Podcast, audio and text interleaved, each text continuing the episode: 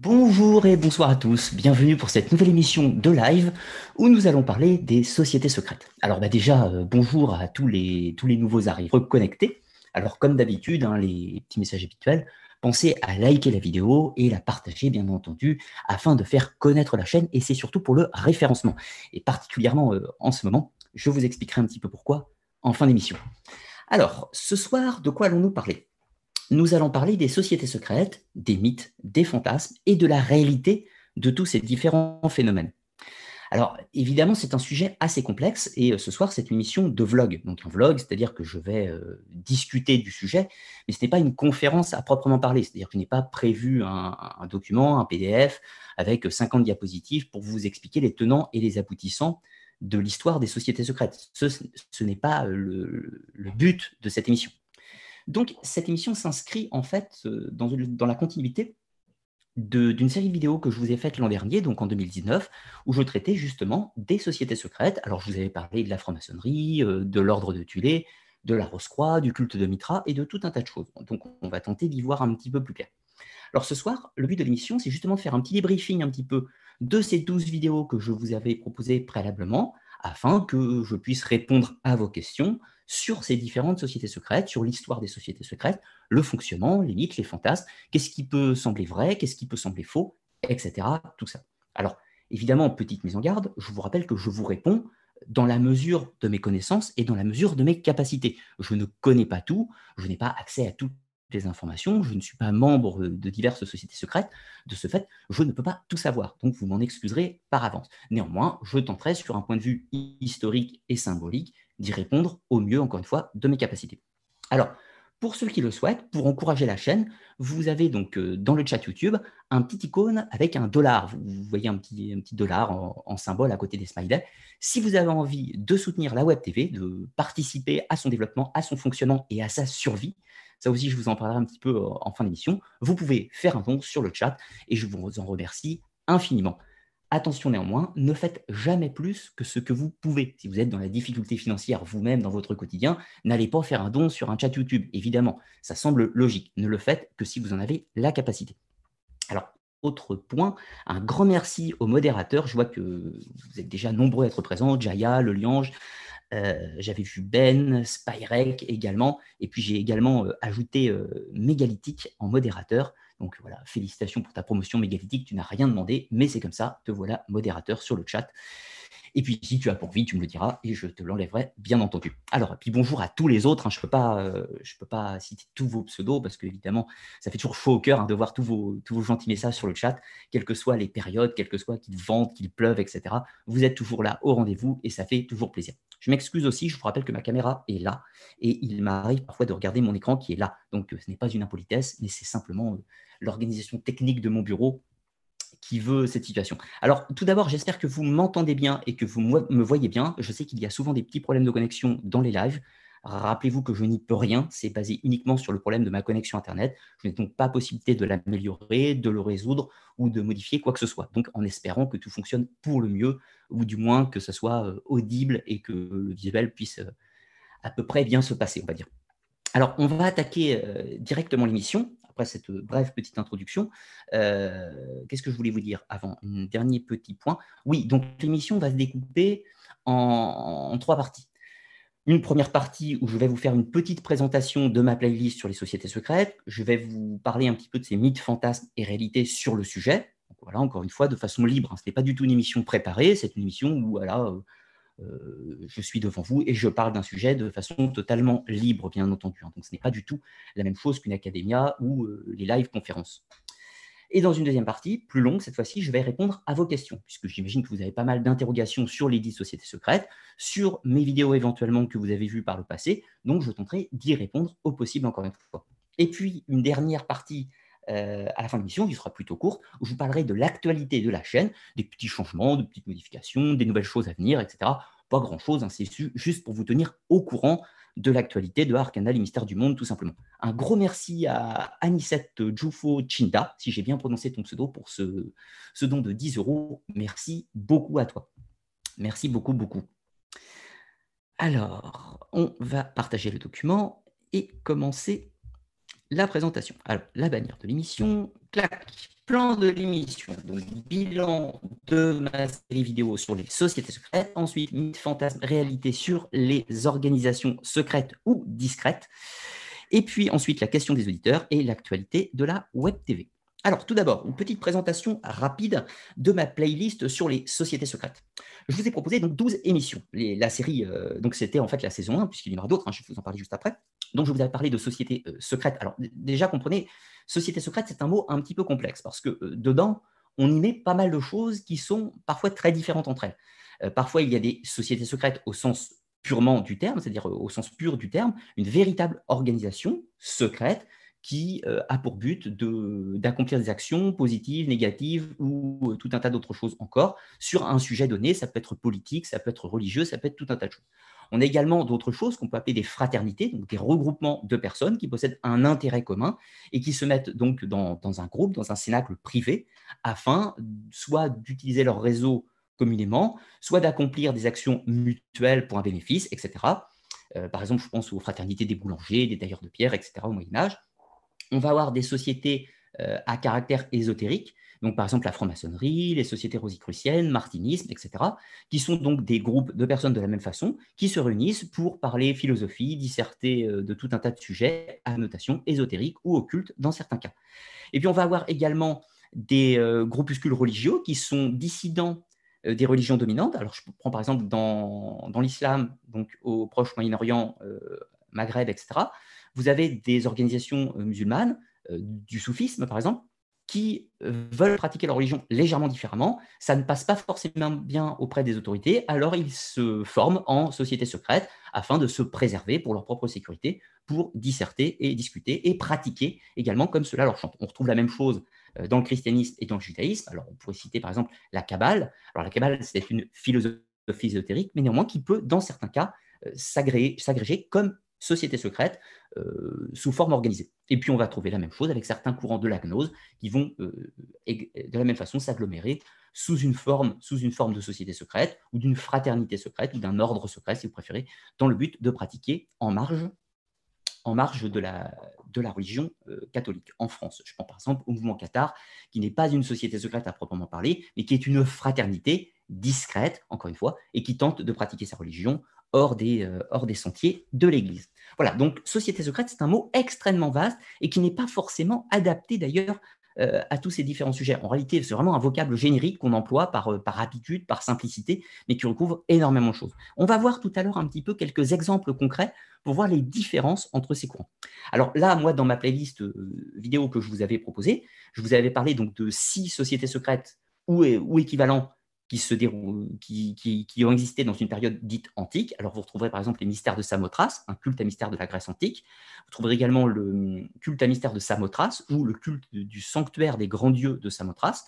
Vous trouverez également les mystères de Dionysos, euh, les différents cultes à mystère de la déesse mère, par exemple les mystères d'Isis, les mystères de Cybèle, etc. Vous trouvez également le culte de Mitra, le culte de Mitra, qui lui est véritablement une société secrète, et puis l'orphisme, qui est à la fois un petit peu une société, euh, une société initiatique, mais également un petit peu une religion, encore une fois, en marge des euh, religions grecques de son époque.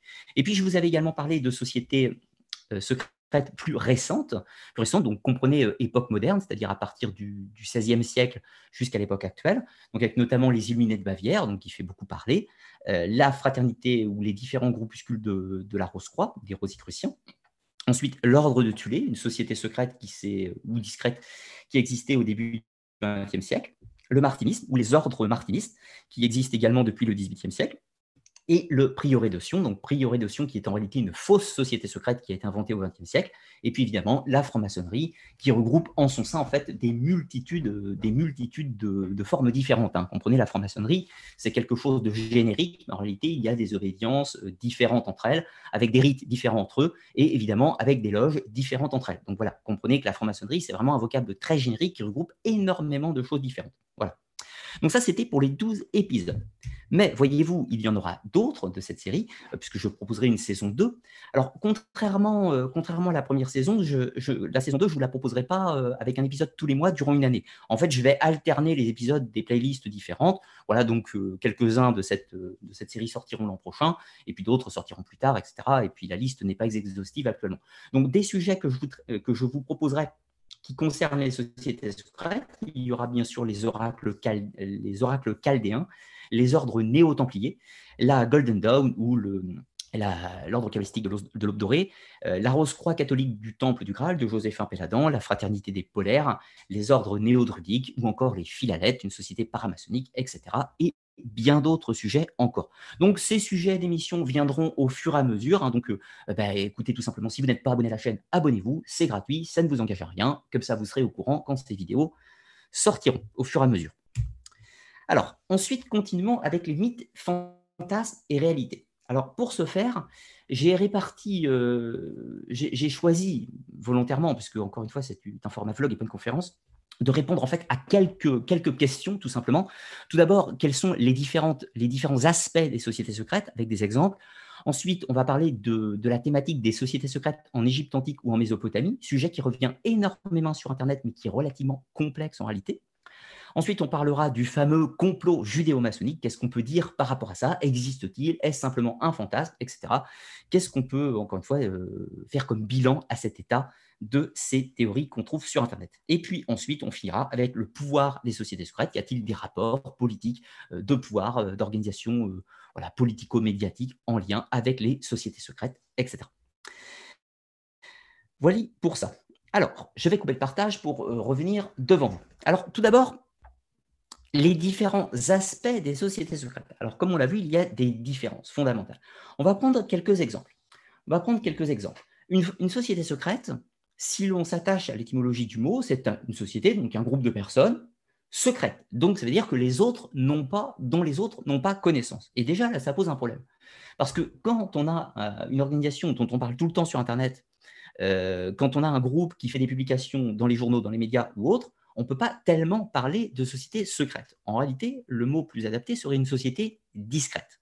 Voilà. Donc, vous voyez déjà que si on s'attache sur ce vocable-là, les ordres rosicruciens, l'ordre martiniste, enfin les ordres martinistes, euh, la Morque, la Rose-Croix, enfin les groupes de la Rose-Croix américaine, euh, les euh, obédiences maçonniques ne sont à proprement parler pas des sociétés secrètes. Ce sont des sociétés discrètes qui font des publications dans les médias, dont il y a des documentaires, etc. et tout un tas de choses. Donc le terme société secrète n'est pas purement adapté. Société discrète l'est beaucoup plus. Cependant, cependant, qu'est-ce que, comme, dans quelle mesure ce mot de secret peut quand même être adapté sur une certaine forme pour ces euh, exemples que je vous ai cités à l'instant Eh bien, c'est pour la notion euh, la notion de ce qui se passe à l'intérieur de ces obédiences, de ces loges ou de ces groupuscules divers et variés. Ce qui s'y passe est euh, par nature secret. Alors, je prends l'exemple dans la franc-maçonnerie, il y a un rituel d'initiation, il y a un rituel d'initiation qui n'est pas connu de nos autres profanes. Donc, on ne sait pas ce qui s'y passe, à proprement parler. Alors, après, il y a des livres qui les détaillent. Donc, vu que les livres les détaillent, ce n'est pas si secret que ça. Néanmoins, l'acte en lui-même reste secret pour celui qui n'y est pas, tout simplement. Donc, dans, cette mesure-là, le terme de secret peut être adapté.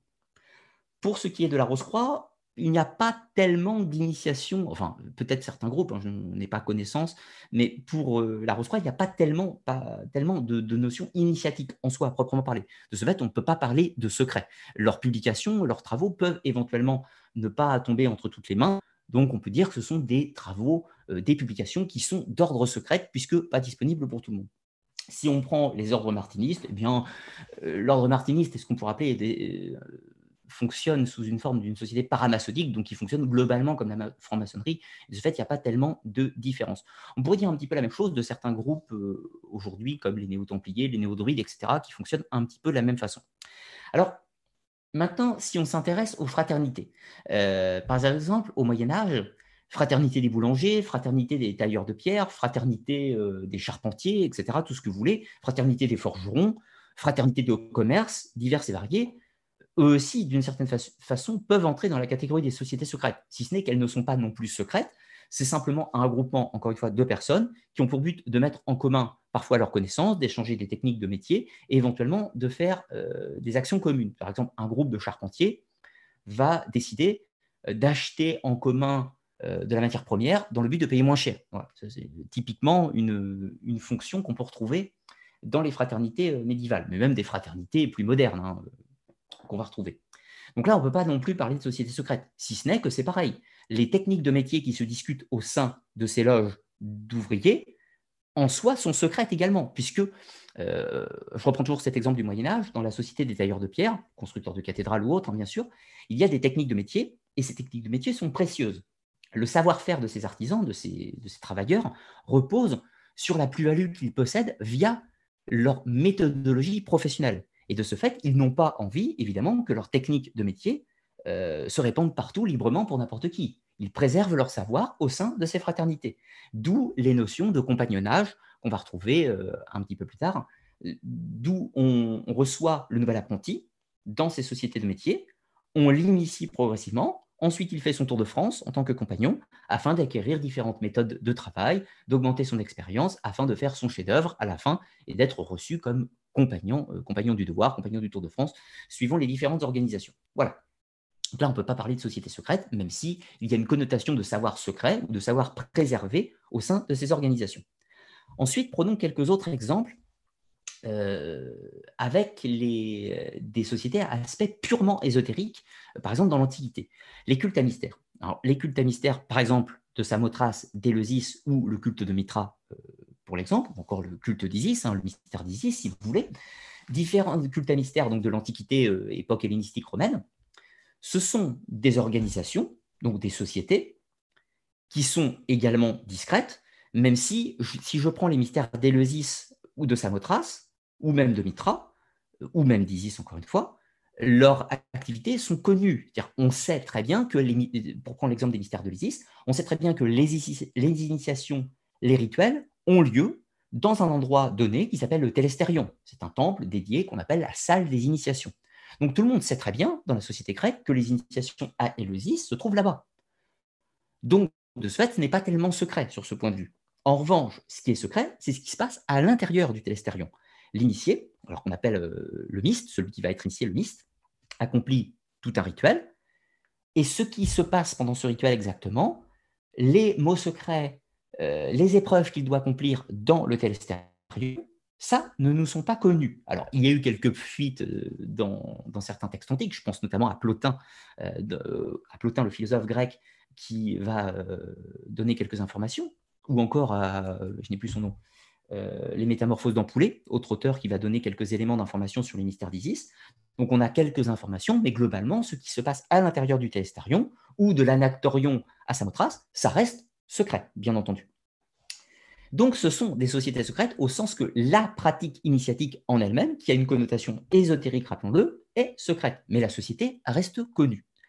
Pour les, les mystères de Dionysos, alors pas toute pas toutes les époques, mais pour les mystères de Dionysos dans la période romaine, c'est-à-dire sensiblement à partir de 180 avant Jésus-Christ, euh, les mystères de Dionysos vont être interdits, vont être interdits dans la société romaine, parce qu'on se demande un petit peu ce qu'ils font, on sait pas trop ce qui se passe dans les initiations, et on se méfie sur un point de vue politique.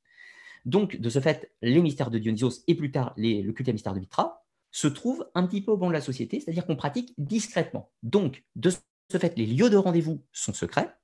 Ce sont habituellement des villas hein, de membres de l'organisation qui reçoivent les autres adeptes. Et puis, il y a des initiations secrètes, comme à Eleusis, comme à Samothrace, comme dans les mystères d'Isis, si ce n'est qu'il y a quand même, cette fois-ci, euh, on ne s'affiche pas publiquement, contrairement euh, aux autres cités précédemment. Donc, on se réunit dans une villa secrète ou discrète et on pratique les rituels d'initiation ou les rituels à connotation mystico-ésotérique, si l'on peut dire. Donc, le terme société secrète pourrait être adapté dans certains cas. Euh, on parle pas, le terme société secrète n'existe pas à cette époque, mais on parle de collégia ou, ou d'autres vocables équivalents. Alors ensuite, le terme société secrète peut recouvrir également des organisations qui, cette fois, n'ont pas d'aspect ésotérique. Parce que là, tout ce que je vous ai dit, euh, enfin pas pour les bâtisseurs de métier, quoique, euh, tout ce qui est société maçonnique, rosicrucienne, martinisme, culte à mystère antique, ce sont des sociétés secrètes à connotation ésotérique, donc qui ont une démarche qu'on pourrait appeler initiatique. Ce qu'on va retrouver en équivalence dans euh, le soufisme, dans la Kabbale et dans la gnose, du moins quand ces derniers s'organisent en sociétés secrètes. Mais d'un autre côté, on va trouver des sociétés secrètes qui ont une action sociale. Qui ont une action sociale. Alors, je pense, par exemple, cas très connu, les Illuminés de Bavière. Alors là, je ne parle pas de tout ce qui est, euh, tout ce qu'on trouve sur Internet sur les Illuminati, grands complots, etc. Non, non, là, je parle de la société secrète qui a réellement existé, qui s'appelle les Illuminés de Bavière, qui existait à la fin du XVIIIe siècle, créée par Adam Weishaupt, donc euh, vers, euh, vers Ingolstadt, si je ne dis pas de bêtises, parce que je fais de tête, hein, vers Ingolstadt, donc on retrouve à Munich, un petit peu par là. Donc, l'ordre des Illuminés de Bavière est une société secrète euh, qui, le terme secret est tout à fait adapté, et qui pratique des actions dans le but d'avoir une action politique, d'avoir une action qui va modifier la société allemande et même la société européenne de son temps. Ce qui fait d'ailleurs que cette société va être interdite, puisque, bon, évidemment, elle est secrète sans être trop secrète, donc évidemment, ça va se savoir, et euh, le, souverain de l'époque de, l'Allemagne euh, va interdire l'ordre des Illuminés de Bavière, ainsi que tout un tas d'autres sociétés, euh, sociétés secrètes de l'époque, hein. Donc là, l'ordre des Illuminés de Bavière, ce n'est pas une société à caractère ésotérique. C'est une société, donc il n'y a pas, euh, de, connotation occulte, si on peut dire. L'Ordre des de Bavière, c'est une société à vision socialo-politique et qui tente d'influer la société en recrutant des personnes qui ont une influence politique, qui ont du pouvoir, des juges, etc., et tout un tas d'autres choses, des politiciens, des personnes de haut rang, afin d'avoir un impact pour répandre leurs idées dans la société euh, allemande et européenne de cette époque. Euh, l'objectif des Illuminés de Bavière, par exemple, était relativement simple. Ils voulaient une abolition de la monarchie, et il voulait euh, amener une société qui soit un petit peu détachée de l'aspect religieux, une société beaucoup plus basée sur les philosophies, euh, la philosophie, euh, on va dire, des Lumières, pour, pour, simplement. On va retrouver des mouvements équivalents en France hein, qui, ont un petit peu les mêmes, les mêmes aspects. Enfin, en tout cas, les humides de Bavière se, se feront interdire. Donc, c'est une société qui n'a pas de connotation ésotérique. Avec un petit bémol, on en reparle juste après. Donc, des sociétés qui ont un autre rapport social, on pourrait citer de façon beaucoup plus moderne les School and Bond ou les fraternités étudiantes. Alors aux États-Unis, dans les campus universitaires, euh, les, euh, les, élèves peuvent adhérer à différentes fraternités. Alors qu'est-ce que c'est ces fraternités? Eh bien, ce sont des groupes comme des sociétés secrètes, secrètes sans être secrètes, hein, comprenez on connaît leur existence, on connaît euh, leur code de fonctionnement, on connaît leur financement, etc. Elles sont secrètes au sens ce qui se passe à l'intérieur ne nous est pas connu, tout simplement. Donc ces fraternités étudiantes, fraternités étudiantes dont la plus connue est la School and Bonn, mais il y en a beaucoup d'autres, euh, enfin, les étudiants des grandes universités rejoignent ces différentes sociétés secrètes, euh, ces fraternités étudiantes, dans le but de bénéficier de tout le réseau de cette fraternité, d'être soutenus aussi bien dans leurs études qu'après leurs études, mettre en relation euh, les personnes qui peuvent également leur proposer un emploi par la suite ou une situation favorable par la suite, etc. Donc, ce sont des sociétés d'influence. Donc, et là, on peut, là, on peut faire un parallèle intéressant. Les sociétés secrètes de forme fraternité étudiante sont en réalité, somme toute, la même chose que ce qu'on appelle les clubs services. Alors les clubs services, c'est quoi? Ce pas vraiment des sociétés secrètes, même si on pourrait les rapprocher sur certains aspects. C'est tout ce qui va être par exemple les Lions Club ou les Rotaries Club. C'est quoi ces sociétés? Ce sont des sociétés à connotation philanthropique, mais également de réseau. Donc ils mettent des personnes en commun dans le but voilà, de se rencontrer, de faire des affaires et tout un tas d'autres choses. Donc ce qui se passe pour les adultes, vulgairement, avec les adultes, avec les clubs services, c'est-à-dire Lions Club, Rotary Club, eh bien, c'est sensiblement la même chose qui se passe avec les fraternités, étudiantes des universités américaines. Voilà. Mais encore une fois, il n'y a pas spécifiquement euh, d'action ésotérique ou d'initiation à caractère ésotérique. Alors attention, le fait qu'il n'y ait pas d'initiation à caractère ésotérique ne veut pas dire qu'il n'y a pas de rituel d'initiation, de rituel d'entrée avec des épreuves, etc., tout un tas de choses, tout le folklore que véhicule chacune de sociétés secrètes indépendamment. Il est tout à fait possible que les compagnons boulangers du Moyen Âge avaient également des rituels d'introduction pour euh, leurs membres. Voilà, ça, c'est pas tellement différent. Mais euh, ce n'est pas le, cas spécifique des sociétés secrètes. On va en toucher un mot également par la suite. Alors, autre, euh, voilà, donc on a fait un petit peu le tour de différents aspects des sociétés secrètes. Donc, on voit des sociétés de réseau d'influence, des sociétés à caractère éthérico-initiatique, euh, des sociétés à caractère religieuse, des sociétés qui ont attrait au métier, des sociétés qui sont des réseaux d'influence. Il y a de tout dans le vocable société secrète. Voilà. Donc pour bien comprendre que c'est un mot générique qui recouvre des réalités différentes. On va euh, revenir sur le cas particulier des Illuminés de Bavière euh, et des, sociétés qui ont un aspect à la fois social et à la fois ésotérique en dernière partie de cette présentation. Alors ensuite, continuons avec l'existence hypothétique des sociétés secrètes dans l'Égypte antique et la Mésopotamie. Alors, tout d'abord, cassons un petit peu le mythe, parce qu'on entend tout sur Internet. Il n'existe pas de traces textuelles qui permettent d'affirmer l'existence de sociétés euh, secrètes dans l'Égypte antique et la Mésopotamie. Sociétés secrètes au sens purement du terme. Alors comprenez, quand je dis l'Antiquité euh, égyptienne mésopotamienne, je veux dire avant 500, enfin avant le 7e siècle, avant Jésus-Christ. Je ne parle pas de l'époque grecque, enfin je ne parle pas de l'époque euh, des pharaons ptolémaïques, donc du moment où les Grecs règnent sur l'Égypte, hein, où là on a des cultes à mystère en Égypte, il n'y a aucun souci.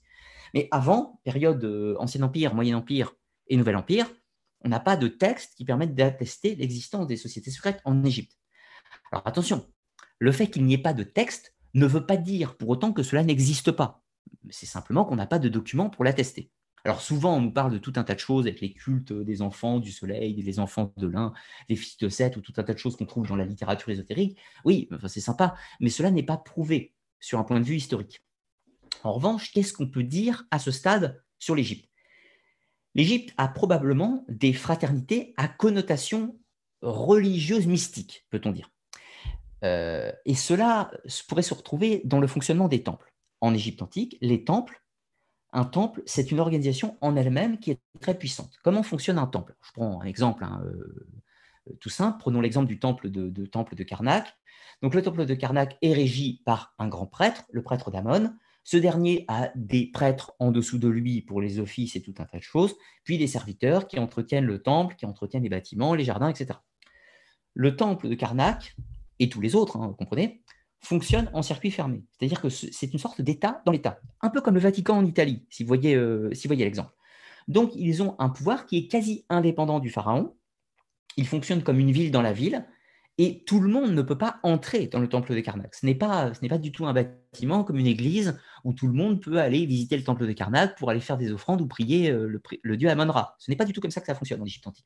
En Égypte antique, le temple est réservé pour l'usage des prêtres, le pharaon, bien évidemment, quand il vient, et le public peut être amené à y entrer lors de cérémonies bien particulières. Mais attention, ce n'est pas un lieu de passage pour le commun au sens habituel. Donc, de ce fait, à l'intérieur de ces temples, c'est à la fois un sanctuaire religieux, c'est une école, une école d'enseignement sur ces mêmes religions, sur les mythes, sur les fonctionnements rituels de la religion égyptienne, et évidemment, c'est également un lieu d'enseignement sur toutes les sciences, euh, toutes les sciences égyptiennes qui ont rapport avec la notion du sacré. Donc, si l'on pousse un petit peu le vice, on pourrait considérer que pour accéder à ce temple, il faut avoir subi une sorte d'initiation ou du moins une réception. Un terme plus adapté qu'initiation. Exemple, on a des philosophes grecs, je pense par exemple à Pythagore ou Thalès ou d'autres, qui se sont rendus en Égypte et qui ont réussi, après moult difficultés, à euh, entrer dans ces temples. Donc on peut supposer qu'ils ont dû faire patte blanche, ils ont dû montrer leur motivation et ils ont dû subir une réception pour pouvoir entrer dans ces espaces sacrés. Donc, peut-être qu'on ne peut pas parler à proprement, parler de sociétés secrètes en Égypte. En revanche, on peut parler d'organisations religieuses privées, les temples, et qui, elles, peuvent véhiculer un enseignement secret, ou du moins discret, qui n'est pas accessible au commun. En Mésopotamie, c'est un petit peu plus simple. Même si on n'a pas à proprement parler de textes qui mentionnent spécifiquement des organisations dites sociétés secrètes, on va retrouver des choses qui ressemblent fortement. Alors, je pense par exemple aux oracles chaldéens. Alors, les oracles chaldéens sont bien connus à partir du 1er siècle de notre ère, mais il semblerait qu'eux-mêmes reposent sur des courants qui ont existé précédemment de quelques siècles avant Jésus-Christ. Donc, les oracles chaldéens, c'est une sorte de société euh, société gnostique, même si la gnose n'existe pas encore à cette époque, on peut parler de société mystique qui véhicule un enseignement secret et qui, euh, nécessite une initiation pour pouvoir intégrer ces oracles chaldéens. Donc on peut parler de choses qui ressemblent au culte à mystère grec. Ce, n'est pas un culte à mystère grec, c'est moins perfectionné. Néanmoins, on peut parler de choses qui ressemblent. Voilà. Ensuite, on a également un cas intéressant en Iran avec Zarathustra. Zarathustra prétend lui-même, dans son enseignement, donc les Gathas, les textes de Zarathustra, texte, texte mystique hein, du zoroastrisme, pour euh, faire un petit rappel euh, de mémoire. Donc, dans ces textes des Gathas, euh, Zarathustra fait la promotion de ce qu'il appelle une sorte d'ordre des mages ou d'ordre des magos, un, groupe de personnes qui ont l'initiation, qui ont la connaissance de Azura Mazda, etc., tout ça, et qui donc, de ce fait, vont pouvoir véhiculer un enseignement de cette nouvelle religion. Alors, on ne parle pas proprement parler de société secrète sous la forme que cet ordre des mages est surtout présent pour répandre la bonne parole, mais c'est aussi indiqué dans les Gathas que cet ordre est censé détenir la connaissance mystique de Zarathustra, etc., tout ce que vous voulez. Donc, du coup, ça sous-entend que pour faire partie de cet ordre des mages, il faut subir une initiation. S'il y a une initiation, on peut parler, en poussant un peu le bouchon, euh, on peut parler de société secrète. Donc, même si euh, les cas sont délicats pour l'Égypte et pour la Mésopotamie, on peut imaginer qu'il y a des choses qui se rapprochent de systèmes, euh, rituels qui peuvent avoir une connotation de société secrète ou quelque chose d'équivalent euh, groupe religieux secret en Égypte et groupe mystique secret en Mésopotamie. Alors maintenant, passons euh, à, la suite sur, sur la notion même de groupe secret. Depuis que l'homme est l'homme, depuis que l'homme est l'homme, alors qu'est-ce que je veux dire par cette phrase? Depuis que l'homme a commencé à méditer sur sa propre existence et a commencé à développer des, questions métaphysiques, je ne vais pas vous dire quand ça a commencé, mais au moins depuis au minimum, au minimum 35-40 000 ans avant Jésus-Christ, certainement plus, c'est certainement plus ancien, mais au minimum, cette époque-là, euh, l'homme enterre ses morts, enterre ses défunts, l'homme avec un grand H, vous comprenez, enterre ses défunts, euh, donc il commence à prendre conscience de la disparition, de la vie d'après et tout un tas de choses. L'homme va également développer des, des rites, des rites magiques, peut-on dire. Alors, comprenez, le terme magie et religion ne sont pas séparés à cette époque. Donc des rites magiques avec l'axis mundis, la notion du dieu père, de la déesse mère, tout un tas de choses. Donc évidemment, dans les sociétés euh, tribales de cette époque, dans les cultes animistes, on va trouver des rituels initiatiques, ce qu'on appelle des rites de passage, des rites de puberté, si vous préférez. Les jeunes enfants sont séparés de leur mère à un certain moment, les jeunes filles sont séparées de leur mère à un certain moment, les jeunes filles vont avec les anciennes du village pour subir l'initiation, et les garçons vont en forêt ou dans la caverne ou dans les montagnes, etc., pour subir une initiation avec les autres hommes du village. Euh, donc, de ce fait, on ne peut pas parler de société secrète à proprement parler. En revanche, on peut, on peut considérer qu'il y a une connaissance secrète qui doit être dispensée au jeune homme du village au moment de sa puberté pour entrer dans le groupe des adultes, dans le groupe des hommes. Donc l'adolescent n'est pas initié, c'est encore un enfant et il fait série de passages, il devient un adulte. Il est initié à la connaissance des hommes. Donc, vous voyez, on n'est pas dans des sociétés secrètes, mais on a l'embryon de ce que sera plus tard la société secrète. Alors, un petit peu, euh, on va voir que dans des, sociétés, par exemple, comme les, les euh, dans les euh, groupes sibériens, amérindiens, en Afrique, un petit peu partout, hein, on pourrait parler des druides, des druides de la tradition celtique, mais on pourrait également parler des équivalents dans les peuples nordiques, slaves et, comprenez bien, hein, partout à travers la planète, sous des vocables différents. C'est les druides, par exemple, je vais prendre l'exemple des Celtes parce que c'est plus, commun pour nous. Euh, les druides se regroupent de temps en temps entre eux, se regroupent entre eux faire des séminaires, si l'on peut dire, des séminaires dans la forêt, dans une clairière, forêt des Carnutes, forêt de Brocéliande, comme vous voulez. Ils échangent leurs connaissances, ils discutent de ce qui se passe dans le monde, ils discutent de, choses métaphysiques, de choses religieuses, de choses politiques et tout un tas d'autres choses. Donc, le groupe, l'ordre des druides, forment ce qu'on pourrait appeler une société secrète, car ceux qui ne sont, ne sont pas druides n'ont aucune connaissance de ce qui se passe à l'intérieur de l'ordre lyrique, si vous comprenez la logique. Donc, de ce fait, à partir de la période antique, les sociétés secrètes existent partout, vulgairement. Alors, cela va se démocratiser pendant l'Antiquité, pendant la période gréco-hellénistique. Pourquoi? Eh bien parce que la société devenant plus développée euh, ah, comprenez, quand je dis plus développée, ça ne veut pas dire mieux. Ça veut dire qu'elle est plus organisée. Il y a des villes plus grandes, avec des corps de métier, avec une hiérarchisation sociale et tout un tas d'autres choses. Donc, de ce fait, cette organisation sociale va pousser les hommes à se regrouper. Donc, par exemple, dans la société romaine, vous avez trouvé, vous avez trouvé des collégias, la collégia des boulangers, la collégia des architectes, la collégia des constructeurs d'aqueducs, euh, enfin, disons dans les architectes, cela, euh, les collégias pour divers corps de métier qui se regroupent entre eux. Voilà, donc c'est des embryons de sociétés secrètes ou des fraternités de métiers. Et puis, sur, euh, là, on parle de, choses opératives, mais pour tout ce qui est métaphysique, tout ce qui, est, tout ce qui touche au religieux ou au mystique, eh bien, les hommes font la même chose. Ils vont se regrouper entre eux pour discuter des questions de l'existence de l'âme, de l'existence des dieux, de l'existence de la vie après la mort, et tout un tas d'autres choses. Ils se, ils se regroupent entre eux et forment, euh, dans la société grecque et romaine, ce qu'on appelle vulgairement les cultes à mystère. Alors, culte à mystère Éleusis, Samothrace, culte à mystère d'Isis, de Cybèle, de Mitra et de nombreux autres. Voilà. Voilà comment naissent les sociétés secrètes. C'est via plusieurs facteurs. Un, l'héritage du fait qu'on se regroupe entre nous pour discuter de, choses métaphysiques ou secrètes ou en rapport à différents sujets euh, variables, opératifs éventuellement la hiérarchisation sociale et l'organisation de la société de la ville, qui fait que les villes étant plus grandes, eh bien, on se regroupe, euh, on se groupe avec plusieurs individus qui partagent nos centres d'intérêt ou euh, le sujet commun ou l'activité commune pour former une société secrète. Alors, maintenant, l'autre aspect. Euh, avant d'aborder la notion du complot maçonnique, par exemple, les complots maçonniques qui recouvrent tout un tas d'autres choses. Enfin, non, on va, y aller sur le complot maçonnique et justement, on va parler d'équivalence plus ancienne. Alors aujourd'hui, on voit habituellement partout sur Internet l'idée du complot, judéo-maçonnique. Alors, complot du judéo-maçonnique, on entend tout, hein, sacrifice d'enfants, sacrifice de cire, rituel de sang et tout ce que vous voulez. Alors déjà, qu'est-ce qu'on peut dire sur ça sur un point de vue historique? Merci à toi, le, duel euh, unipolaire, hein, pour ton, ton don de 10 euros dans, le chat YouTube. J'espère que j'en ai pas loupé d'autres. Si j'en ai loupé, je m'en excuse. Attendez, je vois là. Non, celui-là, je l'avais vu.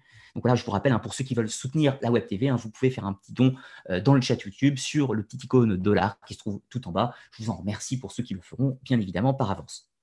Alors, l'idée du complot judéo-maçonnique, comment ça marche? Alors, faisons un petit historique. La franc-maçonnerie, en tant qu'elle-même, je vais grossir hein, la notion du complot du maçonnique après. Là, on parle juste de la naissance de la maçonnerie. Je fais une longue émission sur le sujet.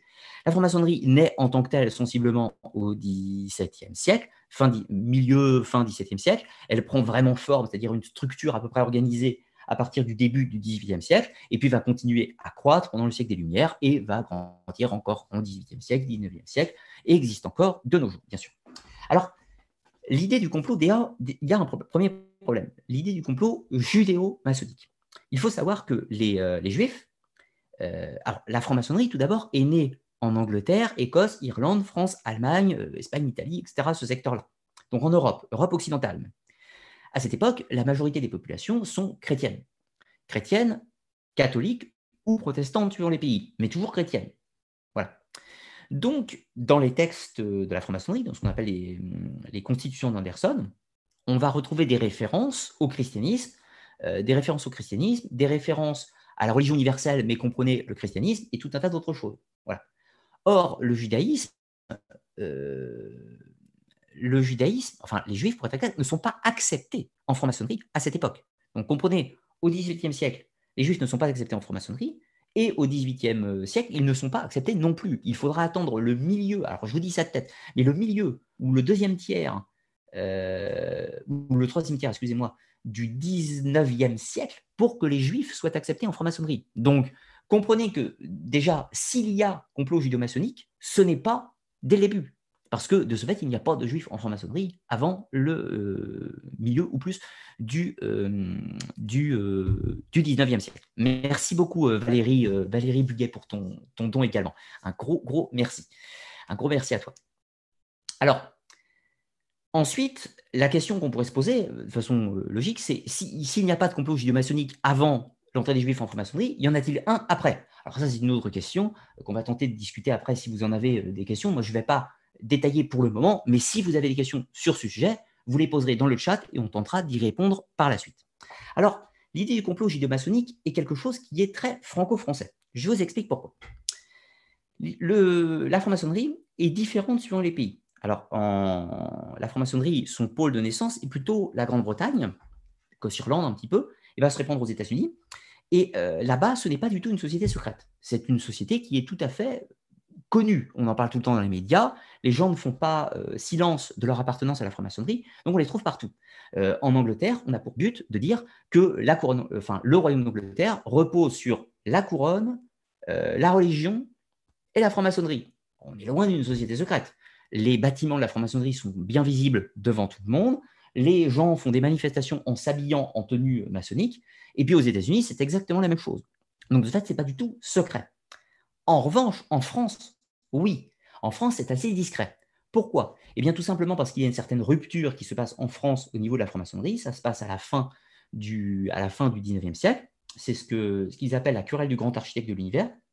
Donc, en franc-maçonnerie, en France, il y aura un débat au sein de la seule obéissance française de l'époque, hein, le Grand Orient de France, sur euh, le fait euh, de l'obligation de croire en Dieu ou non, etc. Alors je résume, hein, pour faire simple, j'ai tout détaillé dans mes vidéos sur le sujet, et ce qui fait qu'une partie des gens veulent continuer euh, à invoquer le grand architecte de l'univers, et une autre partie ne veulent pas garder cette appellation, enfin veulent la laisser libre d'usage, et donc de ce fait il y a une séparation. Donc en, France, il va y avoir ce qu'on appelle une maçonnerie traditionnelle de côté, et une maçonnerie dite adogmatique, plus, plus sociétale, en France.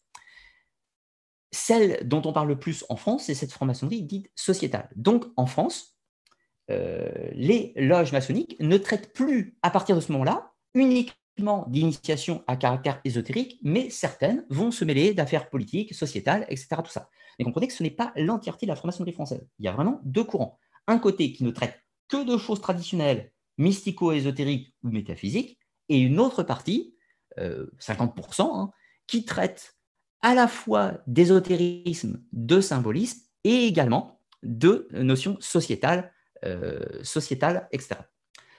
Or, ça, c'est la séparation entre deux tendances de la franc-maçonnerie qu'on appelle euh, par habitude franc-maçonnerie blanche, franc-maçonnerie rouge, etc., ou d'autres vocables encore suivant les périodes. En gros. Alors, ensuite, pourquoi euh, la franc-maçonnerie peut être considérée comme une société secrète en France alors qu'elle ne l'est pas en Angleterre ou aux États-Unis? Eh bien, tout simplement parce que pendant la Deuxième Guerre mondiale, je vous rappelle que l'Allemagne occupait la France, et puis euh, sous le régime de Vichy, donc de, Maréchal Pétain, il y a eu des lois anti-maçonniques en France. Donc des lois anti-maçonniques qui fait que bah, du coup les sociétés ont été interdites, les archives ont été prises par les Allemands ou par le régime de Vichy, etc. Tout ça, emmenées en Allemagne, après elles ont été prises par les Russes, enfin tout un tas, toute un, une histoire assez complexe, je ferai une vidéo là-dessus un, jour.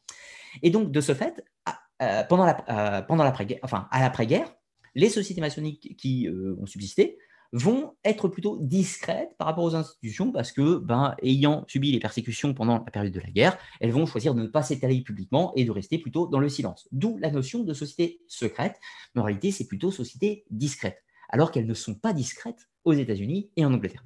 Donc, fatalement, cette discrétion française va engendrer en France la notion du complot maçonnique qui n'existe pas tellement euh, en Angleterre et aux États-Unis. Alors après, on pourrait également revenir sur les textes de Léo Taxil, euh, qui ont été publiés au début du XXe siècle. Il y a encore d'autres choses avec la notion luciférienne, etc. Tout ça, euh, des accusations euh, qui ont été portées à la franc-maçonnerie, puisque au niveau de l'Église, la franc-maçonnerie est déclarée comme hérétique, donc fatalement, ce n'est pas bien vu au niveau de la religion. Tout à fait, tout à fait. Enfin, c'est tout un chemin. c'est très complexe tout ce cheminement de la séparation entre, entre le courant maçonnique et le courant euh, de l'Église, euh, qui se font la guerre depuis un certain temps, et ce qui a engendré d'ailleurs l'anticléricalisme de la franc-maçonnerie sociétale, notamment en France. Mais ce qui n'est encore une fois pas le cas en Angleterre, puisque je vous rappelle qu'en Angleterre, c'est un régime protestant, euh, protestant et que le protestantisme n'a pas de problème avec la franc-maçonnerie. Voilà en gros pour le complot maçonnique. Alors ensuite, le complot judéo-maçonnique est la fusion en fait de ces deux tendances. D'un côté, l'idée d'un complot maçonnique euh, véhiculé par des textes comme Léo Taxil, euh, l'abbé Baruel, etc., de l'idée de société secrète qui tenterait la politique, d'influencer la politique à l'intérieur de l'État, et de l'autre côté, les juifs avec l'antisémitisme de l'époque, les textes, euh, donc les canulars que sont les protocoles des sagestions, et tout ceci a été accolé ensemble pour former l'idée globale du complot judéo-maçonnique. Donc c'est une construction euh, au fur et à mesure qui s'est produite pour arriver à cette idée-là, mais qui est assez franco-française en fait dans l'absolu. Alors l'idée du complot juif, on la retrouve euh, aussi aux États-Unis et en Angleterre. En revanche, le complot judéo-maçonnique, c'est quand même assez franco-français. Alors, est-ce que c'est un phénomène unique? Eh bien, pas du tout. En réalité, il y en a eu à toute époque. Alors déjà, les idées du complot, euh, pas spécifiquement maçonniques, mais euh, au sens société secrète, existaient déjà au siècle des Lumières, où toutes les sociétés dites secrètes de l'époque étaient déjà accusées de vouloir déstabiliser l'État, déstabiliser la monarchie, tout un tas d'autres choses. Alors à tort ou à raison Pour certaines, c'est vrai. Pour certaines, ce n'est pas prouvé. Par exemple, le cas des, le cas des de Bavière. Le cas des humains de Bavière est très intéressant, puisque oui, on est bel et bien sur une société secrète qui a pour but de modifier enfin, d'avoir un impact, une influence sur la politique et sur la société de son époque. Ça, c'est vrai, c'est attesté. Mais, euh, comment expliquer ça? Euh, Je ne trouve pas le mot que je voulais employer. Donc oui, enfin, c'est tout à fait vrai qu'il y a des sociétés secrètes qui ont pour but d'avoir un impact sur la société. Mais ce n'est pas le cas de toutes. Il faut bien comprendre qu'il y a des sociétés secrètes à caractère initiatique, euh, initiatique et métaphysique ou ésotérique, tout simplement, et d'autres qui ont un aspect sociétal et donc qui se mêlent de politique et de façon discrète dans leur groupe. Donc, cette notion de société secrète à caractère politique, ça, ça existe depuis la nuit des temps. Ce n'est pas spécifique à aujourd'hui. Au Moyen Âge, il y a eu ce qu'on appelle des cabales. Alors, cabale, rien à voir avec la cabale ésotérique euh, du judaïsme. La cabale avec un C. Qu'est-ce qu'on entend par ce mot? C'est une cabale, c'est-à-dire un groupe de personnes qui va avoir un objectif politique, que parfois on peut appeler complot, dans le but de déstabiliser le pouvoir en place, de prendre le pouvoir ou de changer, euh, de changer quelque chose. Et donc, parfois, alors je vais prendre un exemple du temps de Blanche de Castille. Alors, au moment où euh, Louis euh, le 8e va mourir, Louis, Louis VIII le Lion va mourir après deux ans de règne, son fils Saint-Louis, Louis IX, est encore très jeune. Donc, c'est sa mère Blanche de Castille qui va assurer la régence. Or, les grands seigneurs féodaux ne sont pas du tout contents de cet état de fait. Donc, ils vont s'organiser formant une cabale, un groupe secret, dans le but de déstabiliser Blanche de Castille, de déstabiliser le pouvoir et de faire un coup d'État. C'est une société secrète dans un but politique, tout simplement.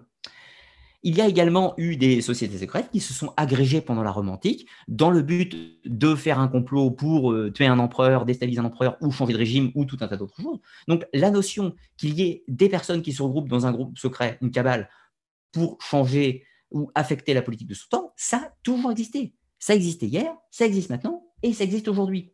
La grosse difficulté, c'est de ne pas tout confondre. Il ne faut pas confondre encore une fois ces groupuscules secrets dont habituellement on n'a absolument aucune connaissance puisqu'ils ne publient pas dans les médias, vous vous doutez bien, ils ne publient pas dans les médias et font pas de promotion, euh, donc ces groupes secrets, avec les groupes secrets qui se regroupent pour parler métaphysique, euh, ésotérisme ou autre. C'est des choses totalement différentes. Alors maintenant, on va parler justement de cette notion de pouvoir avec les sociétés secrètes. Alors, on va prendre l'exemple français, parce que c'est ce que je connais le mieux déjà. En France, certaines sociétés, enfin, on ne va pas parler que de la France, hein, majoritairement. Les sociétés secrètes ont-elles du pouvoir? Eh bien, dans certains cas, oui, et dans certains cas, non. Ça dépend desquels. Si on prend par exemple, on va commencer avec les États-Unis, si on prend les School and Bond, donc c'est une fraternité étudiante, encore une fois, d'aspect société secrète, avec un rituel d'initiation, mais pas spécifiquement ésotérique, mais plutôt euh, initiation au sens euh, au sens rite de passage, si l'on peut dire, ces groupes ont un pouvoir. C'est évident. Pourquoi? Parce que ce sont des personnes qui ont une certaine influence, qui ont des réseaux, et donc ils ont un pouvoir sur le plan que grâce à ce réseau, les personnes qui vont adhérer à ces fraternités vont pouvoir bénéficier davantage euh, dans la société civile, si l'on peut dire, avec euh, une promotion pour un poste, pour un emploi, euh, un poste bien payé et tout un tas de choses, etc. Tout ça. On sait que pas mal d'anciens présidents viennent de la School and Bond. Voilà. Donc, ils ont un pouvoir, mais c'est absolument pas secret. On le sait très bien. C'est pas du tout. Euh, on sait très bien que la School and Bond est un pouvoir euh, de réseau, de réseau sociétal, tout simplement. Alors, si on s'intéresse, par exemple, à, hum, euh, à l'ordre de Colomb. Alors l'ordre de Colomb, c'est quoi? C'est une société, euh, une société euh, un peu néo-templière qui existe aux États-Unis. C'est une société qui a pour but de faire la promotion de certaines idées socialo-humanistes aux États-Unis et qui a énormément de pouvoir. Cette société, l'ordre de Colomb, a compté des anciens présidents, notamment Bill Clinton, et ces sociétés ont pour but de promouvoir certaines idéologies humanistes dans la société. Voilà, tout simplement. Donc oui, ces sociétés ont un pouvoir, un pouvoir euh, sociétale et éventuellement de ce fait politique. Alors maintenant, prenons, euh, un autre exemple, un petit peu plus ancien, l'ordre cabalistique du Temple du Graal de Joséphin Péladan. C'est une société euh, secrète rosicrucienne qui va naître en 1890, au sud de la France principalement, avec des salons parisiens.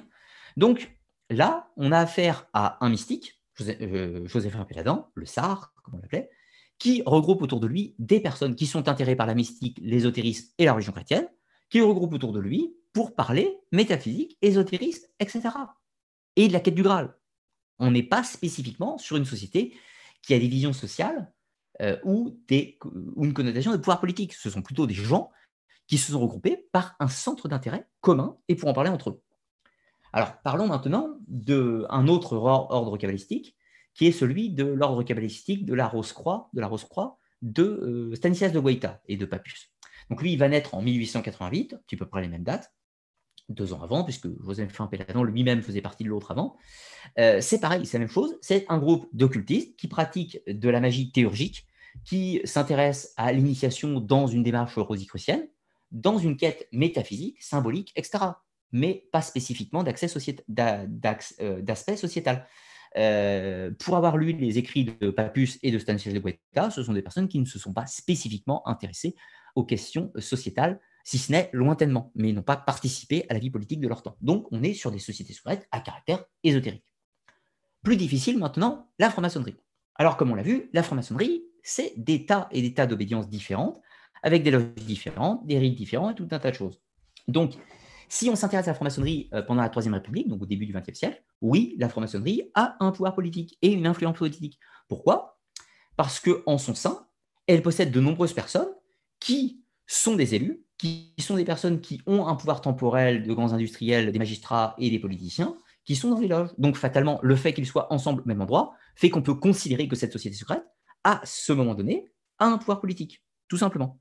Puis d'un autre côté, on a ce qu'on pourrait appeler les traditionnels, donc ceux qui sont aussi en franc-maçonnerie, qui sont dans des loges dites traditionnelles, eux qui, eux, interdisent le débat politique, interdisent le débat sociétal au sein de leurs travaux, et de ce fait euh, s'intéressent à des questions ésotériques et métaphysiques. Donc eux, ont-ils un pouvoir socialo-politique? Peut-être oui, euh, dans leur vie privée, mais leur, aspect société secrète n'est pas dévolu à cet effet. Voilà, c'est comme tout. Donc, qu'est-ce qu'on peut dire de tout ça, grosso modo Eh bien, une société, euh, une société secrète est créée dans un but. Dans un but. Ce but peut, dans certains cas, être politique, ou sociétal, et dans d'autres cas, il ne l'est pas forcément. Il peut être d'aspect ésotérique, comme les sociétés rosicruciennes la plupart du temps. Évidemment, si, je prends un exemple, euh, une petite digression avant. Si vous, moi, n'importe qui, je décide, moi, avec cinq de mes meilleurs amis, de former un groupe secret où on va discuter de métaphysique par rapport à nos réflexions personnelles sur la gnose, la quête du Graal et tout un tas de choses. Donc moi et mes cinq copains, on décide de se réunir, de former une société, une association de loi 1901 pour former ceci. Et puis au fur et à mesure du temps, on décide de proposer à d'autres personnes qui, à qui ce sujet, euh, que ce sujet pourrait intéresser. Donc fatalement, on crée ce qu'on pourrait appeler une société secrète? Et qui grandit progressivement. C'est une société secrète, ni plus ni moins. Et pourtant, on n'est que quelques clampins qui n'ont absolument aucun pouvoir politique et aucun pouvoir d'influence, mais on se sera réunis sous forme d'une société secrète.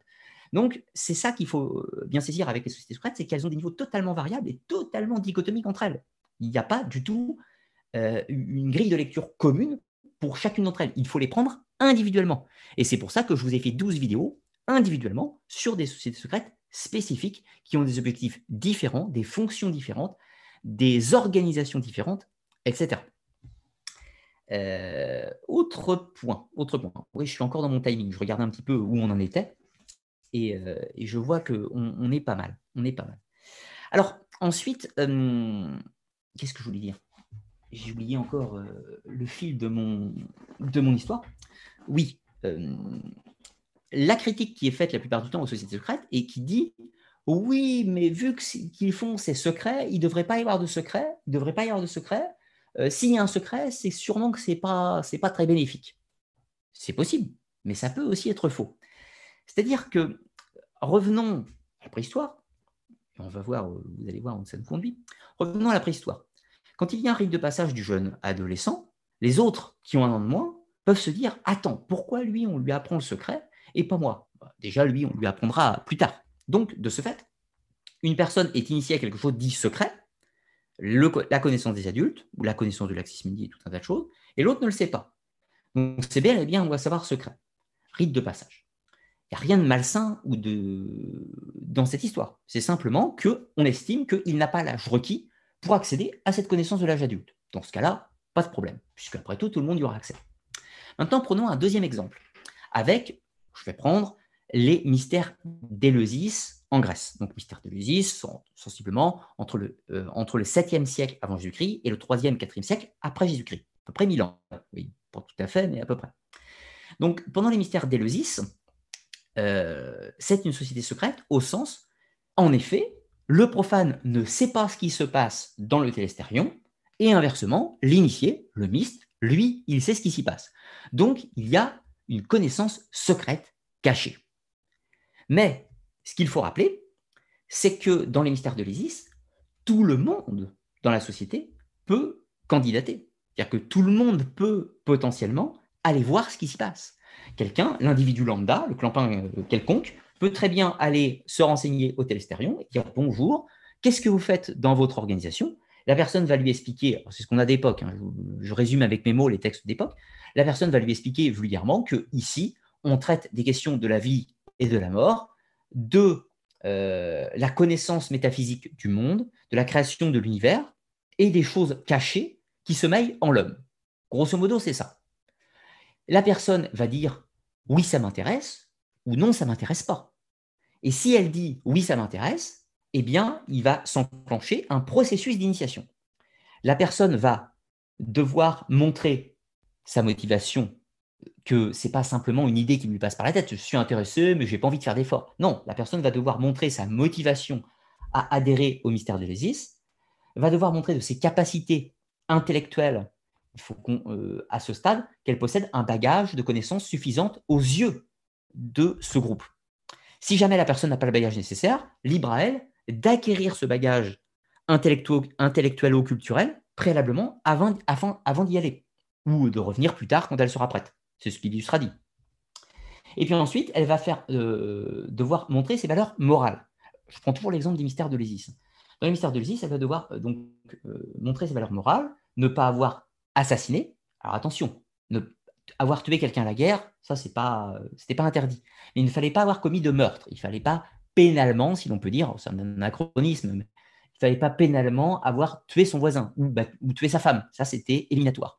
Donc il fallait avoir une morale qui entrait dans le code de bonne conduite de la société grecque de cette époque. Donc, vous étiez grec, affranchi, esclave, peu importe. Vous aviez une morale conformité avec la société grecque. Vous avez fait montre de connaissances suffisantes pour pouvoir maîtriser le sujet. Voilà. Si vous n'êtes pas prêt, vous revenez plus tard. Si vous êtes prêt, vous passez à la suite. Et ensuite, vous avez fait montre de votre motivation, qui dure une année. Donc, celui qui veut prétendre être initié au mystère d'Élésis doit candidater. Au moment où il candidate, il se passe une année avant qu'il accomplisse sa cérémonie rituelle d'initiation et devienne un myste. Mais, dans l'absolu, le secret n'existe que pour celui qui ne veut pas y aller, si vous voyez la logique.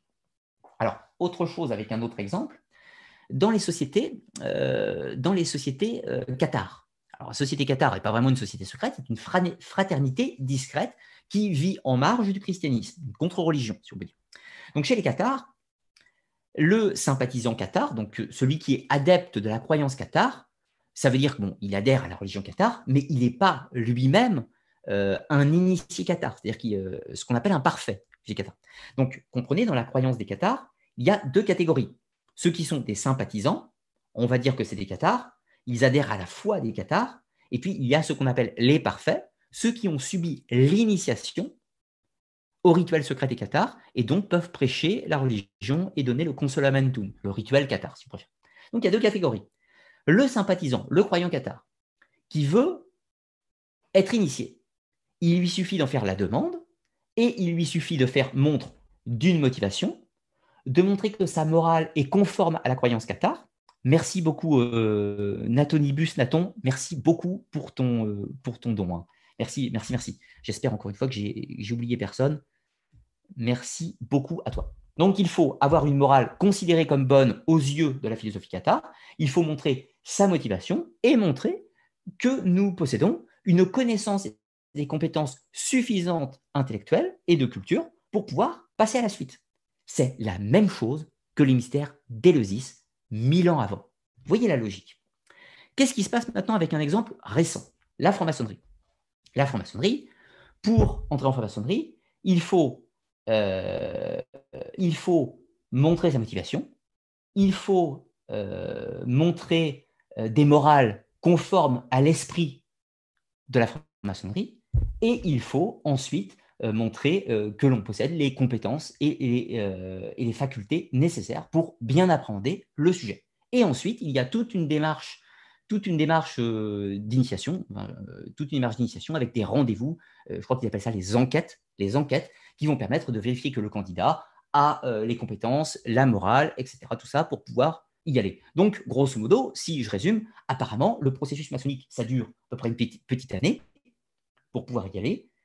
Chez les Qatars, ça devait sensiblement s'écouler sur plusieurs mois ou années. Et chez, dans les mystères d'Élésis, de Samothrace ou autres pendant l'Antiquité, c'est exactement la même chose. Donc, le schéma d'accès aux sociétés secrètes dites initiatiques, métaphysiques ou ésotériques suit sensiblement les mêmes schémas, et ce, depuis l'Antiquité jusqu'à nos jours. Mais quand on dit c'est secret, donc c'est forcément pas bien, c'est relatif, puisque ce n'est pas totalement fermé à l'entrée.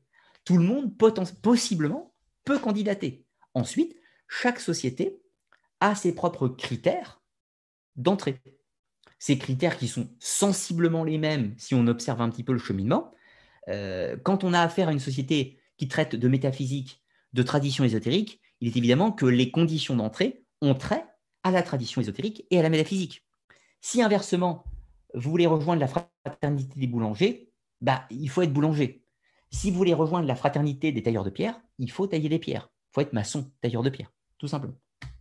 Maintenant, touchons le dernier aspect avant que je réponde à vos questions. Alors, du coup, je vais mettre une petite barre. Oui, non, je ferai, euh, je ferai, une, petite, euh, je ferai une petite pause tout à l'heure pour, euh, que vous puissiez commencer à poser vos questions.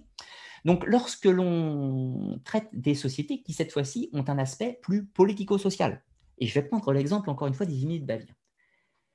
Pour adhérer aux Illuminés de Bavière, les conditions d'entrée ne sont pas les mêmes. Puisque pour les conditions, vu que c'est une société d'influence socialo-politique, eh bien, il faut avoir une influence socialo-politique préalablement pour y entrer, avoir un réseau d'influence préalablement pour y entrer, et adhérer à la cause du mouvement. Tout simplement. Donc, si on adhère à la cause du mouvement, si on a un réseau d'influence, etc., et qu'on euh, qu'on est curieux de ce qui s'y passe, eh bien, on postule. Si inversement, on n'est pas d'accord avec le mouvement, on n'a pas le réseau d'influence, on ne va pas s'intéresser à ce type de mouvement, assez naturellement, tout simplement. Alors, et j'en viens donc du coup, dernier point, qui est ce qu'on appelle l'infiltration des sociétés secrètes. Alors, voyez-vous, il y a des sociétés secrètes qui, qui s'intéressent aux questions métaphysiques, ésotériques, traditionnelles, et d'autres qui s'intéressent à des questions d'influence politique et sociale. Et il se trouve qu'à une époque donnée, et même encore aujourd'hui, il y a certaines personnes qui cherchent le réseau d'influence euh, et qui vont en fait infiltrer les sociétés secrètes à caractère ésotérique pour les modifier de l'intérieur. Donc c'est ainsi qu'on va se retrouver avec des sociétés, euh, par exemple maçonniques, qui vont se faire infiltrer, je vais prendre un exemple, par les courants dits néo-druidiques, euh, néo-templiers. Ça, ça s'est beaucoup passé dans les années 30 et 40. Dans les années 30 et 40, on a des mystiques néo-templiers qui vont intégrer les loges maçonniques et à l'intérieur, à l'intérieur, les transformer pour créer des sociétés, cette fois-ci paramaçonniques, mais qui véhiculent un, euh, légendaire néo-templier. Donc c'est ainsi qu'on va voir fleurir au XXe siècle de nombreuses sociétés qui ressemblent à la franc-maçonnerie, mais qui ne sont pas la franc-maçonnerie. Elles reprennent simplement les architectures de grades, vous savez, d'élévation, apprenti, compagnon, maître, piléograde, euh, qui, qui ressemblent, mais qui véhiculent euh, une quête totalement différente. C'est ce qu'on appelle l'infiltration des sociétés secrètes en les modifications de l'intérieur. Et ça, ça s'est beaucoup fait. Alors, on a aussi les personnes qui vont frauder, qui ne sont pas intéressées par le sujet de la dite société secrète et qui vont tenter de l'intégrer dans le but de profiter du réseau de cette dite société. Alors, je prends l'exemple avec euh, les, sociétés maçonniques, encore une fois. Euh, certaines personnes euh, euh, prenons une société maçonnique, par exemple, type Grand Orient de France, enfin une loge hein, du Grand Orient de France, par exemple. Ces euh, personnes se réunissent pour parler de la société, pour parler de l'avenir de l'humanité, pour parler d'écologie, pour parler de tout ce que vous voulez.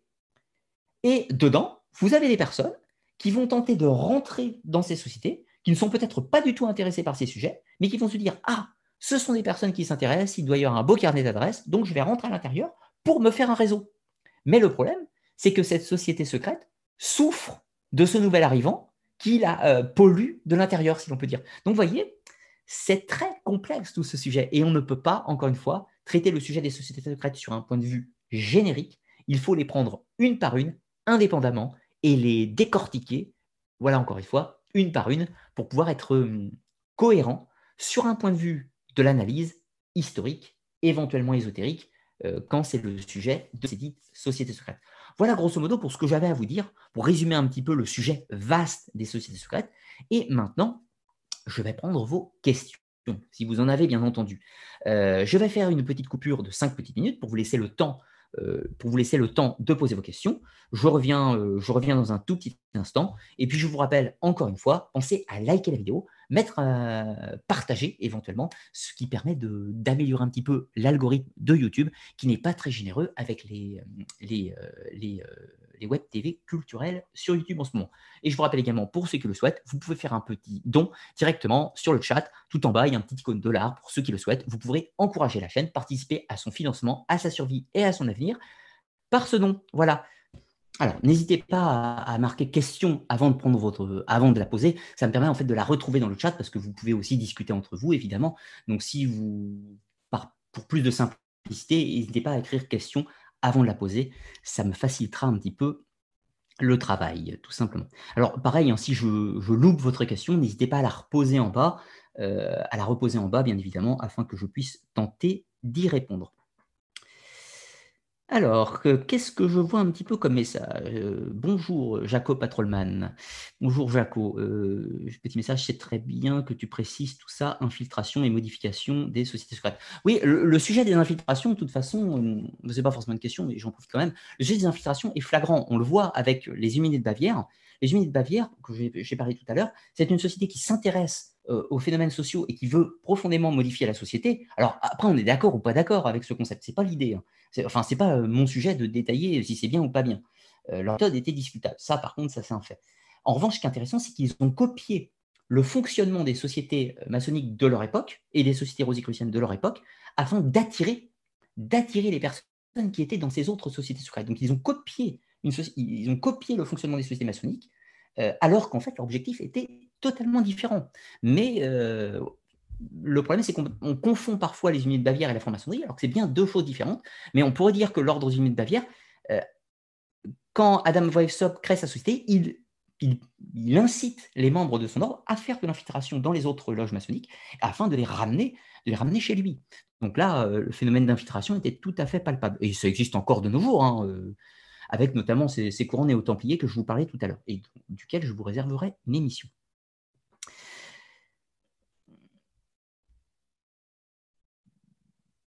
Alors, euh, que je trouve les questions. Vladimir von Humboldt, question. Et les organisations criminelles, ne peut-on pas les considérer comme des sociétés secrètes, par exemple la Familia Michwanka Alors, je ne connais pas celle que tu précises, mais oui, bien sûr, il y a des organisations criminelles. Là, je voulais parler surtout des, surtout des organisations à connotation ésotérique ou mystique.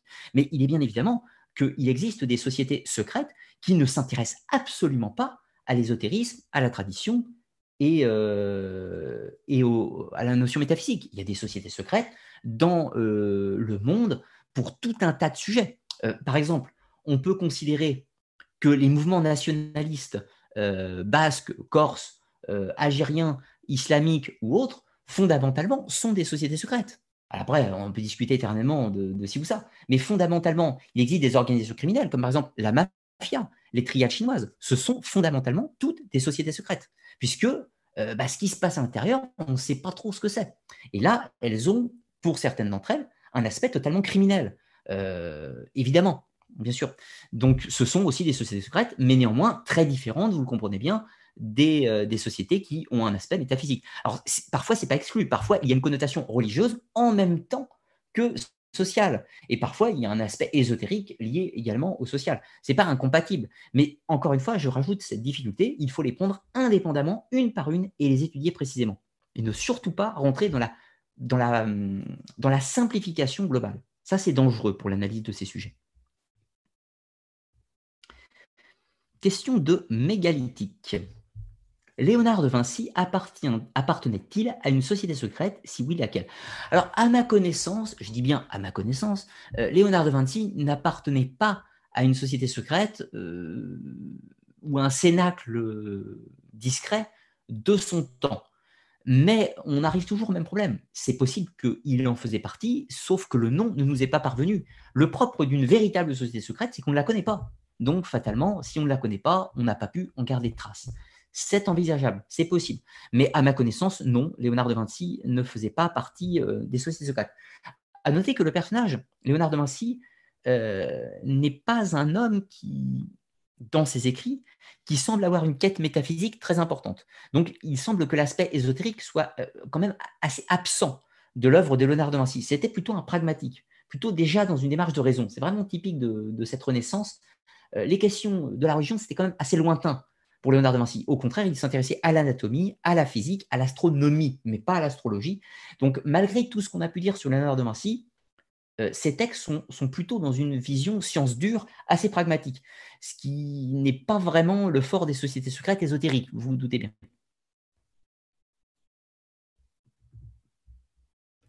Alors, mon chat bug un petit peu. Le temps que ça redémarre, je remonte pour essayer de la retrouver. Clac. Ah oui, vous avez pas mal posé pas mal de questions déjà. C'est bien, super. On va essayer, je vais essayer de répondre au, plus possible, hein, bien évidemment. Alors, question de Patrice. Est-ce que le groupe Bilderberg peut être considéré comme une société secrète? Euh, Oui et non. C'est toujours un petit peu le même problème. Alors, Bilderberg, c'est quoi? C'est un groupe de personnes, une organisation, une fraternité, si on peut dire, euh, d'hommes influents, riches entrepreneurs ou autres, divers et variés, qui font des, colloques, c'est-à-dire un séminaire privé, tous les ans ou tous les trois ans, je ne sais plus, je ne connais pas exactement tout, hein, qui font un séminaire privé duquel on a accès uniquement sur invitation. Uniquement sur invitation. Donc, fatalement, sur ce point-là, ce n'est pas quelque chose d'accessible à tout le monde. Le tout venant, moi par exemple, vous, etc., on n'est pas invité à ces séminaires. Mais je vais prendre un comparatif immédiatement. Si je prends la société des amis de Saint-Émilion, ou la société, euh, la société, tiens, la société euh, des euh, amis du marquis de Lafayette, ou la société des, croquants de cordes. Euh, c'est un gâteau qui, est produit à côté de chez moi. C'est la même chose. C'est un groupe de gens choisis qui invitent certaines personnes, mais pas le tout venant. Voilà. Même si le sujet n'est pas le même, puisque Bilderberg, on parle de grands manias de la finance, de politiciens, et donc de personnes qui ont attrait au monde politique industriel, et inversement, pour les amis de Saint-Émilion, on est plutôt sur les passionnés de vin. Ce pas les mêmes personnes, quoique, quoique éventuellement. Mais ce pas les mêmes mais foncièrement, le système est le même. C'est ça que je veux dire. Alors, je sais, évidemment, c'est un truc plus, parce que les manias de la finance, les industriels, etc., tout ça, évidemment, c'est un petit peu plus intrigant que les fanats de Saint-Émilion ou des croquants de cordes. Vous vous doutez bien. Je suis d'accord sur ce point. Après, Bilderberg est-il une société secrète? Oui et non. Sur le point que oui, c'est un séminaire privé, qui n'est pas accessible à tous, mais paradoxalement, ce n'est pas une société secrète au sens qu'ils n'ont pas de rituel secret en leur sein. Alors vous allez me dire, oui, mais on n'y est pas, on ne sait pas ce qui se passe. On n'y est pas, mais il y a eu des enquêtes journalistiques, il y a eu de l'infiltration journalistique à l'intérieur, il y a eu des documentaires, il y a eu des gens qui ont parlé, qui ont raconté ce qu'ils y ont fait. Alors à moins de considérer qu'il y a un complot mondial, évidemment, euh, eh bien non, Bilderberg n'est pas une société secrète, c'est une organisation sélective, euh, élitiste, certes, qui invite des gens d'influence pour ces séminaires. Alors, en fait, ta question recouvre un autre problème c'est pas tellement de savoir si Bilderberg est une société secrète ou pas. La question, c'est plutôt est-ce que le groupe Bilderberg a une influence politico-financière dans notre monde? La réponse est évidente. Oui. Oui, évidemment. Les personnes qui y sont sont des personnes qui sont des élus, qui sont des politiciens, qui sont des industriels et qui eux-mêmes, individuellement, ont du pouvoir. Donc le fait de les mettre en commun fait que ce groupe a évidemment une influence. Mais ça, ce n'est pas un mystère. Enfin, c'est un mystère pour personne évidemment. En revanche, ce n'est pas forcément une société secrète. Voilà. je ne sais pas si ça répond bien à ta question, mais du moins c'est comme ça que je l'apercevais. Question de Camus Ferdinand. Pourquoi les francs-maçons sont régulièrement chassés? Alors, la franc-maçonnerie est fréquemment chassée. Ben, il y a quand même des logiques. C'est-à-dire que on, voit que quand la franc-maçonnerie est chassée d'un pays, par exemple, c'est en général que le gouvernement qui a pris le pouvoir dans ce pays est habituellement une dictature. Euh, je prends euh, quelques exemples. La, franc-maçonnerie a été interdite par les nazis Bon, les nazis, niveau tolérance, c'était pas ça. les nazis se sont opposés à beaucoup de choses. donc, fatalement, une société qui s'intéresse à des questions, alors je vous rappelle, la franc-maçonnerie, à cette époque, s'intéresse d'un côté à des questions métaphysiques traditionnelles et ésotériques, mais de l'autre également à des connotations sociales, société, humanisme, etc. Tout ça. Donc fatalement, les idées de la franc-maçonnerie pouvaient entrer en contradiction avec les idées du pouvoir euh, de l'Allemagne de cette époque, et donc les nazis ont interdit la franc-maçonnerie et ont envoyé pas mal de ses membres en camp de concentration. Mais pour euh, casser le mythe un petit peu, euh, dans la franc-maçonnerie, c'est pareil, il y a de tout. Et il y a des gens qui étaient membres de la franc-maçonnerie en Allemagne qui ont adhéré au régime nazi à cette époque. Ça existait aussi. Donc, faut pas croire, encore une fois, euh, c'est pas tout blanc, tout noir, toute cette histoire. Alors ensuite, la franc-maçonnerie a également été dissoute en France par le régime de Vichy. Mais bon, le régime de Vichy étant lui-même un peu satellite du régime nazi d'Hitler, eh bien évidemment, euh, les lois se sont diffusées et donc la franc-maçonnerie a été interdite en France, de la même façon. Ça a été le cas dans d'autres dictatures à travers le monde où, par exemple, euh, la franc-maçonnerie vit très mal à l'heure actuelle dans les pays musulmans. Il y a certains pays, musulmans qui ont des organisations maçonniques, mais c'est quand même relativement, relativement rare et relativement réduit. Donc, on pourrait dire que quand un régime politique est plutôt à tendance dictatoriale, il a tendance à interdire la franc-maçonnerie. Bon, voilà. Donc, euh, il n'y a qu'un pas pour considérer que le principe euh, des idées humanistes de la franc-maçonnerie peut poser un problème dans le cas des pays euh, véhiculant une dictature et donc d'une réduction, d'une réduction des libertés individuelles et des droits. Voilà. Alors moi, je ne me mêle pas de politique, hein. euh, vous le savez, je ne parle pas de politique, je parle juste pour tenter de répondre à la question du phénomène de l'interdiction des sociétés dites maçonniques. Mais ce n'est pas les seules. Les sociétés maçonniques sont interdites, mais c'est également le cas des sociétés rosicruciennes et de toutes les autres sociétés d'ordre initiatique ou autres, martinistes, tout ce que vous voulez. C'est exactement pareil. Par exemple, l'ordre martiniste, enfin les ordres martinistes, c'est pas des sociétés de réseau, c'est pas des sociétés euh, qui s'intéressent à la politique. C'est vraiment pour le coup, pour le coup des ordres martinistes, des sociétés à connotation purement métaphysique, mais qui sont paramaçonniques, qui ressemblent à la franc-maçonnerie, et pourtant elles sont interdites tout pareil. Question de Sun Moonstar. Le bénébérite existe, existe-t-il parce que les francs-maçonneries avaient interdit l'accès aux juifs? Euh, Oui et non, en fait. Le bénébérite a été créé, euh, alors des connaissances que j'ai, hein, a été créé sensiblement troisième tiers, si je ne dis pas de bêtises, du 19e siècle, à une époque où les juifs étaient, à partir de ce moment, acceptés dans la franc-maçonnerie. Donc, certains juifs sont entrés en franc-maçonnerie, et puis, du coup, certains juifs ont eu le désir de faire des loges entre eux. Donc le bénébérite est une obédience où les juifs ont décidé euh, qu'il n'y aurait à l'intérieur que des juifs. Mais paradoxalement, avant, il n'y avait que des chrétiens dans les loges maçonniques. Euh, on a, alors, je vais prendre un exemple.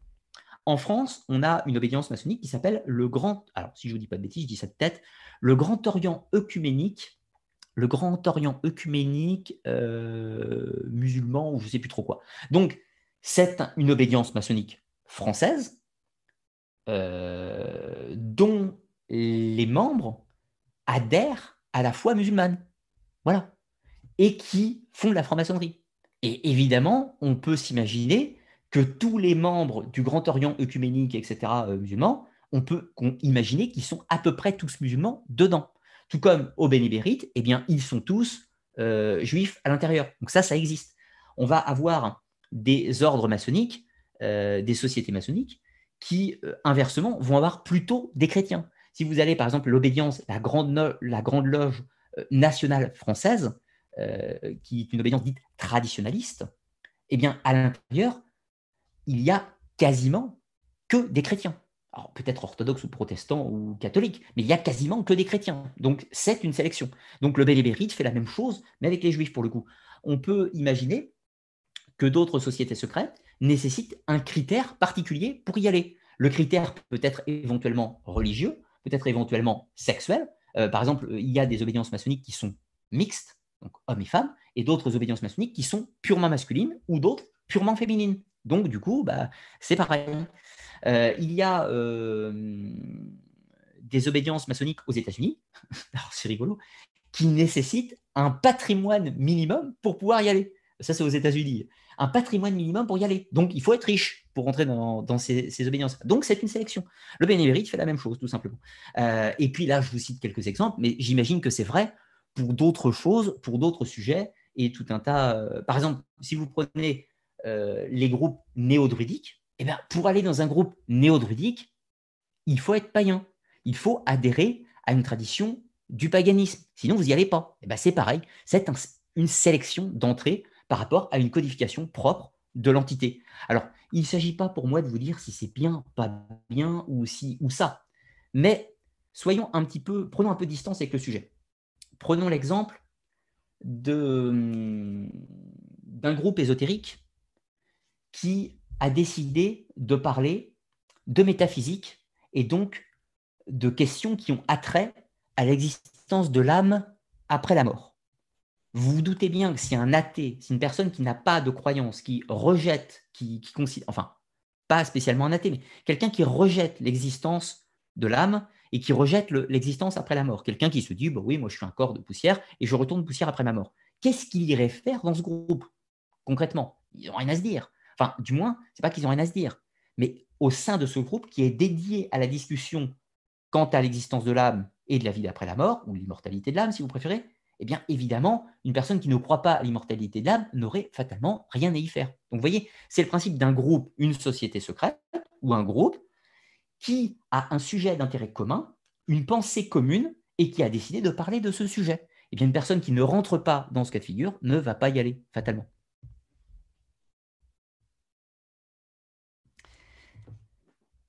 Alors, allons un petit peu plus loin. Je suis désolé, mon chat bug un petit peu, donc je mets un petit peu de temps à le rechercher et je vais tenter de retrouver vos questions. Je vous rappelle, marquez bien question avant de poser vos questions dans le chat, sinon je ne la verrai pas. Donc si vous aviez écrit votre question sans euh, écrire question préalablement, euh, réécrivez-la avec le mot question, ça sera très gentil. Alors, question de mégalithique. Des sociétés secrètes ont-elles provoqué la Seconde Guerre mondiale? Si oui, lequel? Euh, À ma connaissance, non. Euh, alors, on va détailler un petit peu pour le cas de... Bon, la Deuxième Guerre mondiale est provoquée en partie, euh, en partie par l'Allemagne nazie, en partie par l'Allemagne nazie, majoritairement par elle d'ailleurs, pour ses idées expansionnistes, etc. Tout ça. Donc, il faut chercher le problème un peu par là-bas. Or, on a beaucoup parlé des liens entre l'ordre de Thulé, une société secrète que j'ai détaillée dans une émission, et euh, le régime nazi. Or, la jonction n'est pas si simple. D'un côté, oui, l'ordre de Thulé vient lui-même des courants volkisch, euh, des courants volkisch de la fin du XIXe siècle, avec une idée du pan-germaniste, de l'idée de race euh, arienne, etc., et tous ces délires-là, fait la promotion de l'antisémitisme et développe une société qu'on peut appeler donc paramaçonnique qui imite la franc-maçonnerie avec des notions de grade, etc. Et tout ça. Donc, l'ordre lait est une société secrète qui a un aspect initiatique, mais qui a surtout un aspect sociétal politique. Or, il se trouve que certains dignitaires du régime nazi appartenaient à l'ordre de Tulé. Donc, on pourrait se dire, ah ah, l'ordre de Tulé a inspiré les nazis. Oui, pour certains d'entre eux, mais ce n'est pas le cas de tous. Or, la meilleure chose à voir, c'est que Hitler, quand il arrive au pouvoir, il interdit la plupart des sociétés secrètes, il interdit la franc-maçonnerie, la Rose-Croix, il interdit aussi l'ordre de Tulé. Donc de ce fait, c'est quand même délicat de considérer que l'ordre de Tulé est, inspiré ou provoqué la Deuxième Guerre mondiale. Non, je pense que la, Seconde Guerre mondiale vient de tout un tas de facteurs euh, euh, sociopolitiques de l'époque et qui germaient depuis la fin de la Première Guerre mondiale, hein, tout simplement, et que les sociétés secrètes, indépendamment entre elles, ont pu avoir des idées qui existaient dans leur cénacle, et il existait probablement des gens qui souhaitaient la guerre, des gens qui ne la souhaitaient pas, mais comme partout, vous comprenez, dans une société secrète, les avis sont partagés et mitigés. Donc on ne peut pas dire qu'une société secrète en tant que telle a piloté le démarrage de la Seconde Guerre mondiale. Avec un petit bémol, il est possible, hypothétique, qu'une société secrète dont on ne connaît absolument pas l'existence ait, provoqué, euh, euh, les idées euh, imaginons, euh, prenons euh, une idée, imaginons Hitler, Göring, Himmler, Goebbels et quelques autres appartenaient tous à une société secrète dont le nom ne nous appartient pas. Oui, c'est possible, mais à la limite, on va dire, elle a un nom, elle s'appelle, elle s'appelle, elle s'appelle le régime nazi, tout simplement. Les premiers nazis, au tout départ, quand ils agrègent leur premier groupe avec la Schutzstaffel, la SS, tout ça, forment cette première société qui n'est pas secrète pour le coup et qui va provoquer la Seconde Guerre mondiale. Mais non, je ne pense pas que les sociétés secrètes, paramaçonniques ou autres, ont provoqué la Seconde Guerre mondiale. Ce serait un non-sens par rapport au destin qui sera le leur après. Alors, allons un petit peu plus loin. Question de Pierrick Apiette. Bonsoir Ludo, les sociétés secrètes sont-elles principalement un phénomène européen ou plus simplement occidentale, ou en retrouve-t-on en Asie, Océanie, Amérique du Sud, par exemple? Euh, Oui, oui, mais euh, les sociétés secrètes, on en trouve partout. On en trouve partout. C'est leur forme qui n'est pas la même. C'est leur forme. Si, vous allez au Japon, vous allez trouver des clans Yakuza, euh, des clans Yakuza qui peuvent être considérés sur certains aspects comme des sociétés secrètes. Voilà. Sauf que ce n'est pas notre culture. C'est assez éloigné de nos préoccupations quotidiennes. En Chine, vous allez trouver les triades et tout un tas de groupes secrets, la fraternité du serpent blanc, des machins, tout un tas de choses. Ça existe. C'est assez loin de notre culture aussi. En Inde, vous allez trouver des groupuscules euh, qui s'intéressent à des connotations mystico-ésotériques de la même façon euh, et qui s'agrègent en sociétés secrètes. Sauf que les noms, je ne les connais pas, mais il y en a énormément. On a eu des sociétés aussi, euh, par exemple en Inde, à connotation socialo-politique euh, terroristes même, avec par exemple les, euh, la, secte, la secte des thugs. La secte des thugs, qui existait au 18e, 17, 18, 19e siècle à peu près, qui est une société d'assassins euh, et qui sont des militants politiques. C'est une société secrète, pour le coup. On a eu au Moyen-Âge, au Moyen-Orient, les Hachachines, les Hachachines, ou la secte des assassins, si vous préférez, dont on fait plutôt un, bon, un, joli portrait dans les jeux vidéo Assassin's Creed. Mais à l'époque, la secte des assassins, c'est une secte terroriste. C'est une secte terroriste qui assassine des gens dans une volonté euh, politique à l'époque. Donc, ça existe. On a aussi des sociétés secrètes, des groupuscules, des cartels euh, de la drogue. On peut considérer que les cartels de la drogue sont des sociétés secrètes sur certains aspects. Et ça, c'est en Amérique euh, centrale et du Sud, etc. Je pense que la question est mal posée. Alors, ce pas une critique. la vision que nous autres, Européens occidentaux, avons des sociétés secrètes, elle est calquée sur le modèle de la franc-maçonnerie et donc de tout ce qui est paramaçonnique. Donc fatalement, si on s'intéresse aux sociétés maçonniques comme imaginaire principal des sociétés secrètes, eh bien de ce fait, il est évident qu'on va trouver beaucoup plus ces sociétés dans le monde de l'Europe occidentale, un petit peu dans l'Europe de l'Est, mais plus légèrement, et aussi dans le monde anglo-saxon, euh, Grande-Bretagne, États-Unis, Canada, et qui se développe d'ailleurs euh, très très largement en Amérique du Sud.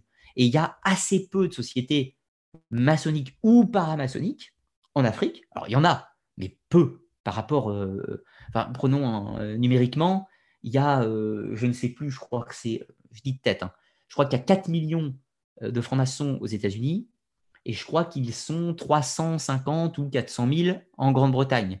Et en, France, à peu près 180 000. Alors qu'en Afrique, ça doit être 10 000 à peu près. Donc, vous voyez, 10 000, ce n'est pas beaucoup euh, par rapport, euh, par rapport 10 euh, 000 sur l'Afrique entière, alors qu'il y en a au moins, au moins 180 000, ne serait-ce qu'en France. On va aller en Roumanie, je crois qu'ils sont 10 000. en Océanie, il n'y en a quasiment pas. Au Japon, je crois qu'il y a 1000 francs-maçons. Donc, c'est des épiphénomènes uniquement par des, des, expatriés la plupart du temps. Donc, le modèle, l'image qu'on a de la société secrète basée sur la franc-maçonnerie est en effet plus présente dans le monde occidental euh, et euh, américain, etc. Mais qui développe beaucoup par contre en Amérique du Sud. Je pense que ça vient de ça. Mais sinon, des sociétés secrètes, il en existe partout. C'est juste pas les mêmes formes, pas les mêmes aspects. Elles ne s'intéressent pas forcément aux mêmes choses, mais il y en a partout. Et il y en a partout et depuis la nuit des temps. C'est surtout ça. Alors, ensuite, question de Elodie Donatella. Que pensez-vous du fait que de nombreuses sociétés secrètes refusent leur entrée aux femmes? Ah, bah, ça c'est intriguant. Euh, ça c'est intriguant. Alors, on va prendre euh, des exemples. Des exemples, tout d'abord. Dans les mystères euh, d'Éleusis, en Grèce, le culte à mystère d'Éleusis, société secrète de son temps, les hommes et les femmes pouvaient entrer dans cette société secrète. Donc, du coup, on pourrait dire que c'était mixte, mais avec un bémol. Le rituel d'initiation des hommes n'était pas le même que le rituel d'initiation des femmes. Pourquoi? Eh bien, tout simplement parce que le point de vue rituel d'un homme et de la femme n'est pas le même. Et là, ça renvoie un petit peu aux idées pythagoriciennes. Alors, ce que je vous dis n'est pas forcément mon point de vue. Ce que je vous dis, c'est l'idée pythagoricienne. Dans l'idée pythagoricienne, je la partage sur certains aspects. Considère, sur un point de vue métaphysique, parce que je vous rappelle que les mystères de l'Isis ne traitent que de métaphysique, ne traitent pas du tout de société. Euh, les hommes sont une force considérée comme active, en mouvement. Et la femme est considérée comme une force passive de transformation. Donc, si vous suivez la logique, la femme est celle qui transforme l'énergie, qui la modifie, qui l'altère, qui la transmet également, et l'homme est euh, la force qui agit. Donc, elles sont complémentaires. Le symbole solaire masculin qui envoie sa lumière et la femme, symbole lunaire, qui reçoit la lumière et qui la transforme pour la redévelopper. Donc, de ce fait, l'homme et la femme n'ayant pas le même rapport face à la métaphysique, eh bien, leur initiation n'est pas la même. Les deux sont initiés, mais pas ensemble. Après, ils participent au même rituel, à Eulésis toujours, mais du coup, l'organisation n'est pas semblable. Mais les deux en font partie. Alors ensuite, euh, quand on va dans le mystère de, de, Mitra, le culte à mystère de Mitra, cette fois-ci, les femmes ne sont pas acceptées. Les femmes ne sont pas acceptées.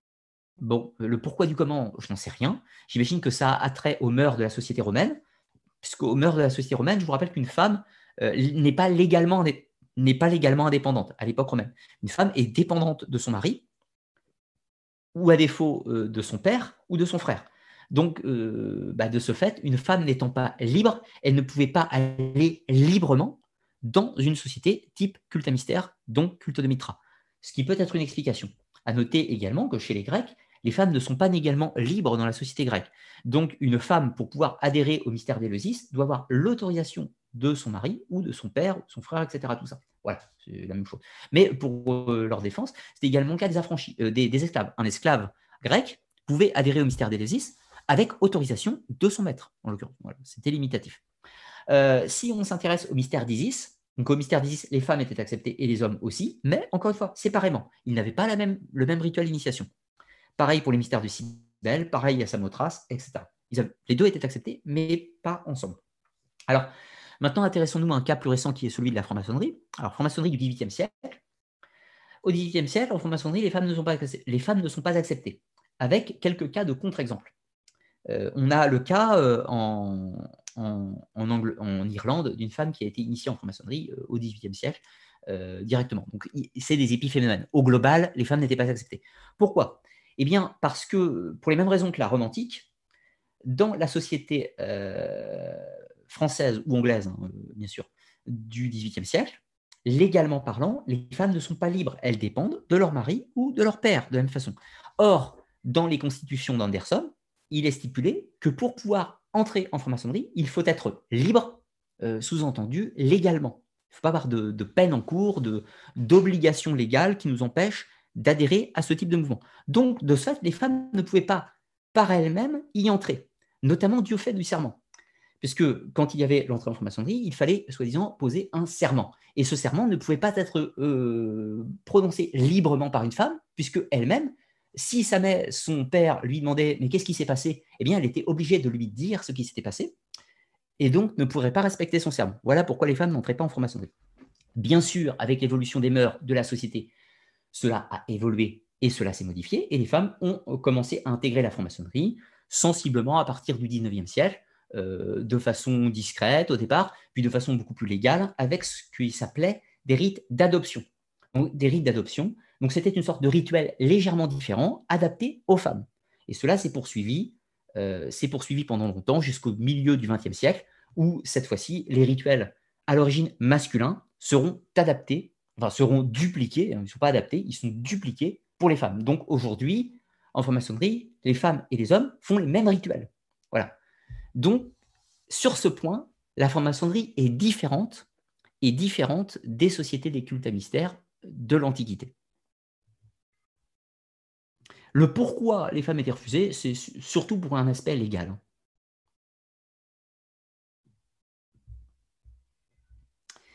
Alors,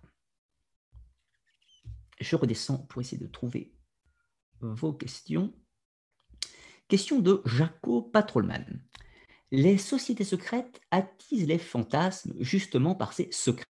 À ton avis, est-ce volontaire pour une raison de com ou bien est-ce involontaire? Ah, ça c'est une bonne question. Moi je serais tenté de dire un petit peu les deux. Un petit peu les deux. Euh, d'un côté, d'un côté, le fait que ce soit secret véhicule fatalement le désir de connaître. C'est secret, donc ça attise la curiosité. Ça attise la curiosité et cette curiosité naissante, elle peut avoir plusieurs aspects. Elle peut avoir plusieurs aspects.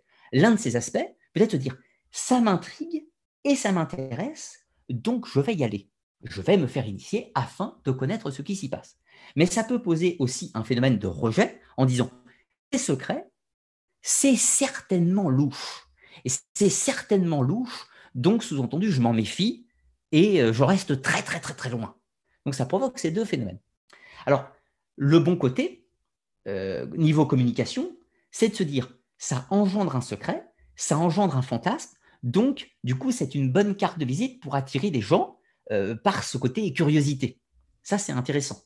Et puis d'un autre côté, euh, le côté secret lui donne, enfin le côté société secrète lui donne cet aspect mystérieux, un petit peu, un petit peu club privé, difficile d'accès, réservé à une élite. Donc, dans toute cette notion de com, la franc-maçonnerie euh, ou les autres sociétés secrètes, la Rose-Croix, l'Ordre Martiniste, donnent cet aspect. Euh, nous possédons une connaissance, une tradition, etc. Et c'est très mystérieux. Et donc, ça engendre des fantasmes, forcément, en bien et en mal. Le mauvais côté, euh, d'abord, certains vont en jouer.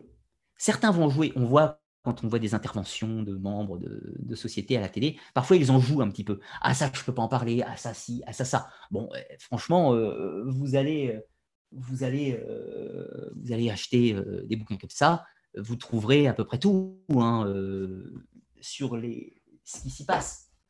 Voilà. Donc c'est pas tellement secret, mais il y a une certaine com, c'est très mystérieux.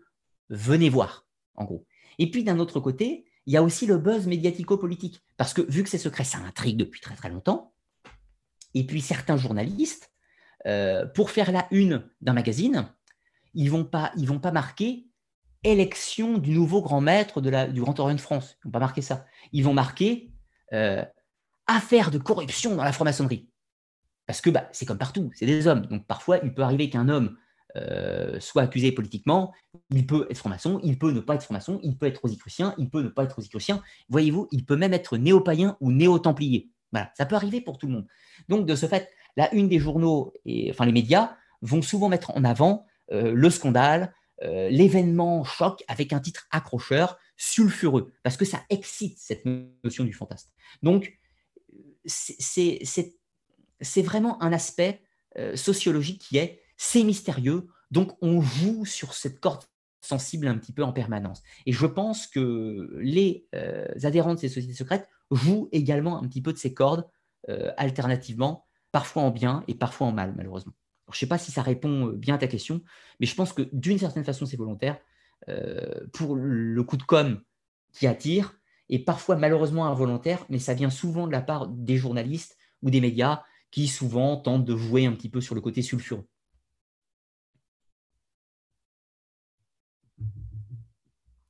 Alors, question de mégalithique. Y a-t-il eu des sociétés secrètes qui ont guidé l'abbé Saunière dans l'histoire de Ray-le-Château Si oui, lesquelles? Euh, bah, C'est délicat. Euh, je ne vais pas m'étendre trop longtemps parce que certains ne connaissent peut-être pas tous les détails de l'affaire de Rennes-le-Château, mais la question est débattue, et débattue euh, par les chercheurs aujourd'hui. Pour prendre quelques exemples, aujourd'hui, certains chercheurs considèrent considère que l'église de Rennes-le-Château possède une codification maçonnique à l'intérieur, et donc, sous-entendu, euh, Béranger aurait été en relation avec des sociétés maçonniques. D'autres auteurs ne sont pas d'accord avec cette théorie et considèrent que l'église de Rennes-le-Château possède un, euh, symbolisme rosicrucien. Donc, sous-entendu, Béranger Sonnière aurait été en relation avec des sociétés rosicruciennes. Certains autres vont considérer que Béranger Saunière a codifié son Église avec des préceptes liés au catharisme. Donc, sous-entendu, il y aurait peut-être une société, de résurgence qatariste qui vivrait dans l'ombre et qui aurait pu l'inspirer. Donc, on trouve tout un tas de théories liées à des sociétés secrètes autour de Béranger Saunière et de son Église, mais à ce jour, aucun n'a porté une preuve définitive de cette influence. Donc, le mystère reste entier à ce stade.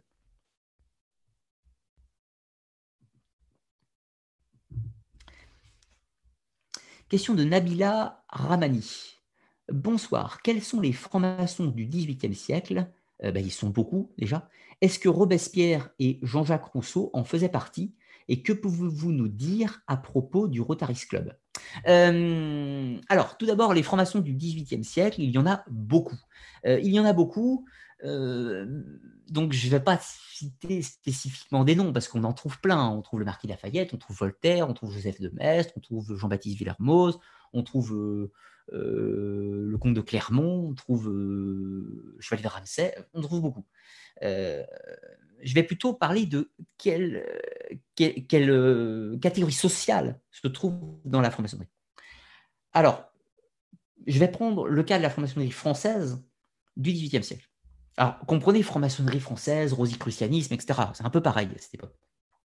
Un peu pareil, ça, ça se mélange. Donc, au XVIIIe siècle, les personnes qui adhèrent à la franc-maçonnerie sont plutôt les personnes de la haute bourgeoisie et de la noblesse. Pourquoi? Alors vous allez me dire, c'est bien la preuve que la franc-maçonnerie est une société élitiste. Oui, en partie. En partie.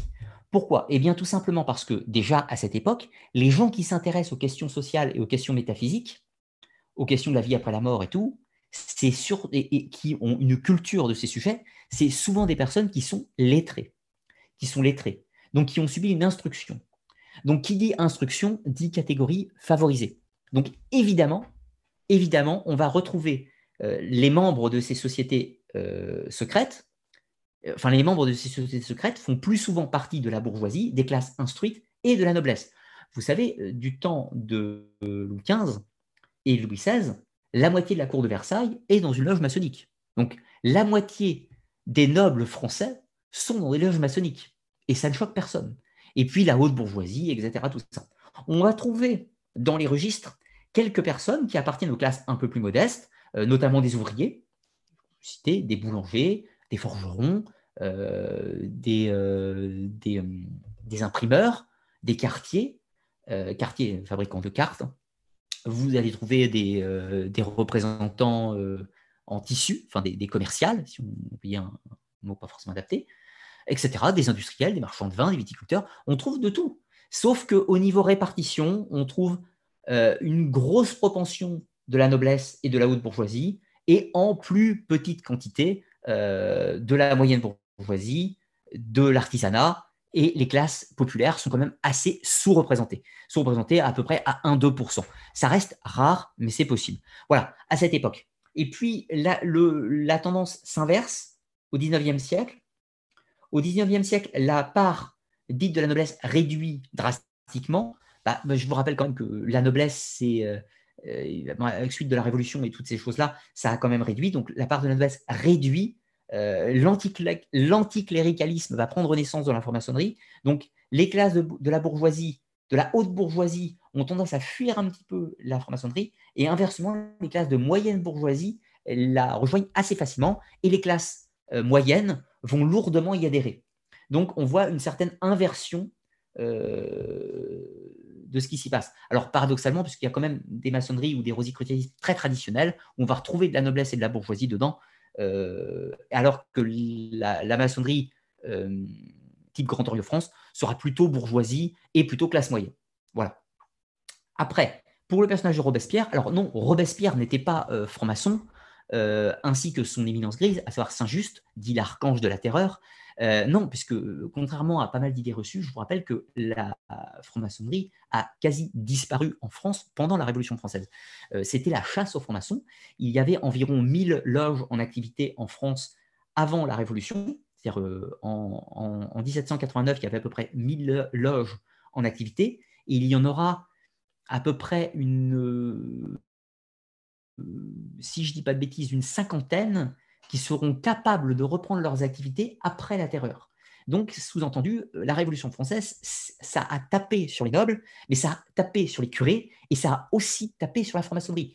Donc, bon, l'idée complot-maçonnique Révolution française, c'est quand même pas prendre c'est quand même sans prendre en compte le fait que la franc-maçonnerie a clairement été pourchassée euh, et persécutée du temps de la Révolution française. Voilà, tout simplement. Alors oui, il y avait des francs-maçons dans les révolutionnaires, il y avait aussi des francs-maçons dans les monarchistes. Je prends l'exemple de Joseph de Maistre. Joseph de Maistre est un euh, franc-maçon monarchiste qui a défendu la monarchie, euh, la monarchie contre la Révolution. Donc il est contre-révolutionnaire. Et pourtant, il était franc-maçon on trouve tout un tas de, francs-maçons catholiques à l'époque, anti-révolutionnaires, tout comme on trouve des francs-maçons révolutionnaires. Donc voilà, tout simplement. C'est très compliqué. Mais dans Robespierre, euh, Jean-Jacques Rousseau, à ma, connaissance, à ma connaissance, non, mais j'avoue euh, sans certitude pour Jean-Jacques Rousseau. Il me semble que non. Mais Robespierre, c'est sûr que non, en, en l'occurrence. Bien au contraire.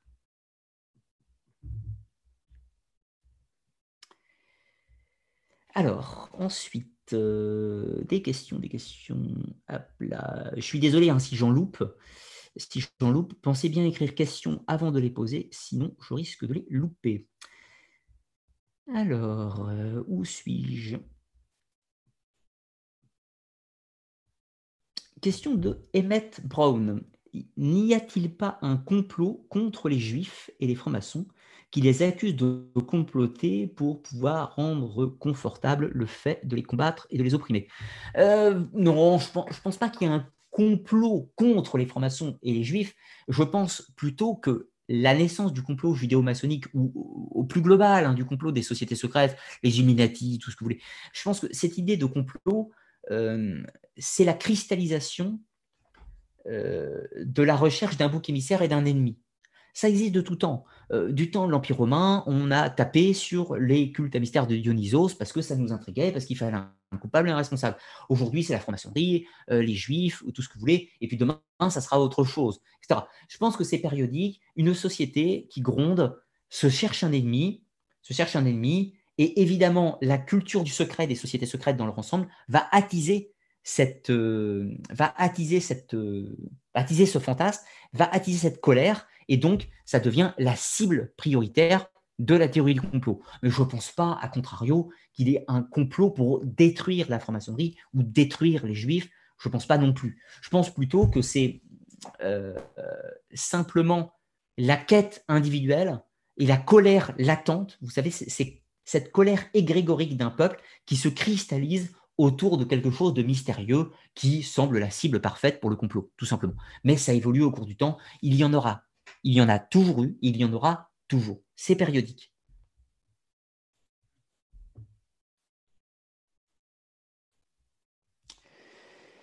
Alors, ensuite, hum, question. Existe de The Paul Hubert? Existe-t-il des sociétés privées qui se sont effondrés car il y avait moins en moins de membres, difficulté de se renouveler, par exemple. Oui, oui, alors je ne veux pas forcément de nom en tête, mais euh, il y a euh, certaines sociétés secrètes qui disparaissent, euh, qui disparaissent soit parce que, soit parce que interdites et leurs membres n'ont pas eu le désir de la recréer après, soit parce que leurs membres meurent et ils ne recrutent pas. Bah, prenons un exemple. Vous prenez une société secrète euh, qui travaille euh, type Rosicrucienne, par exemple, une société Rosicrucienne, euh, il y a 20 membres, il y a le gourou, enfin je dis le gourou, c'est pas péjoratif, mais le créateur de ce groupe-là, tout puissant et tout omnipotent, le groupe est entre eux, ils ne recrutent pas, ben, au moment où le leader de ce groupe va mourir, clairement, cette, ce groupuscule va disparaître. Il va disparaître, il va peut-être subsister un petit peu à la mort de son créateur quelque temps, mais il va progressivement s'éteindre. Alors ça, c'est très intéressant, notamment avec les courants du néo-templiarisme. Alors les courants néo-templiers, donc c'est des sociétés qu'on peut considérer comme paramaçonniques, c'est-à-dire qui imitent la franc-maçonnerie, qui respectent ses codes, mais ne traitent pas de franc-maçonnerie.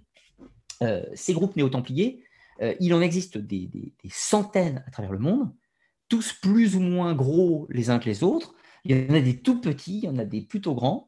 Et tous ces groupes-là, qui ne sont absolument pas d'accord entre eux, qui ne se reconnaissent pas entre eux et qui vivent tous indépendamment, parfois ils ont 10 membres, parfois ils en ont 200, parfois ils en ont 2000, c'est complètement variable.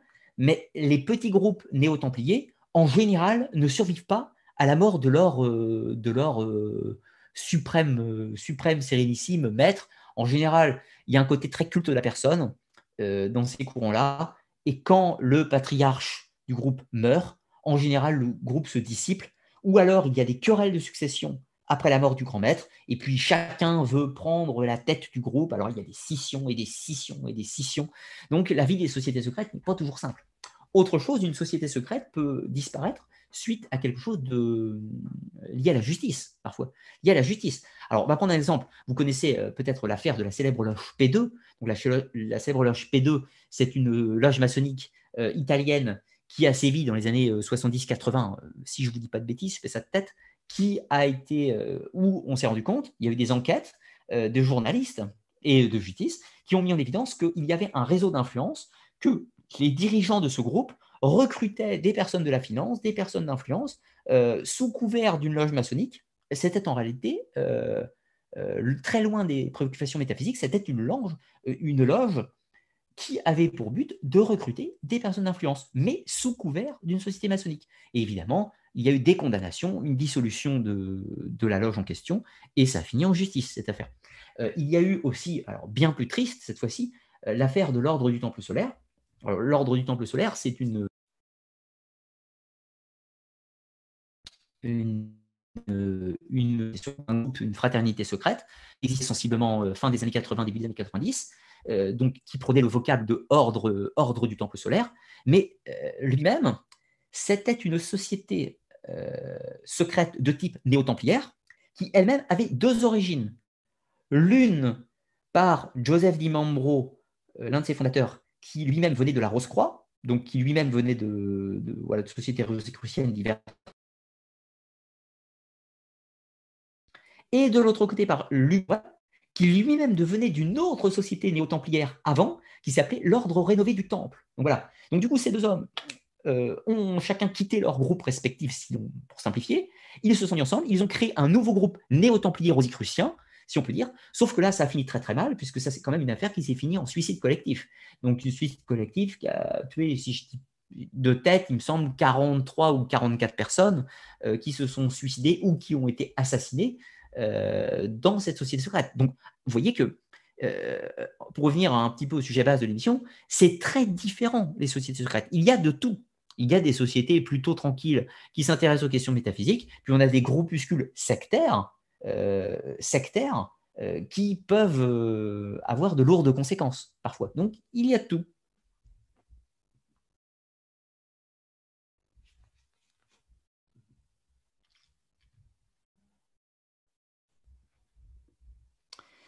Alors, y a-t-il d'autres questions?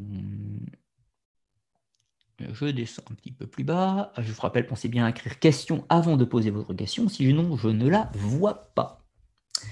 Question de Samuel Berry. Est-ce que la franc-maçonnerie a un lien avec le culte de Mitra, voire euh, les autres sociétés secrètes qui ont existé préalablement? Euh, Alors, c'est une question, enfin, c'est la question à 1000 euros. Hein.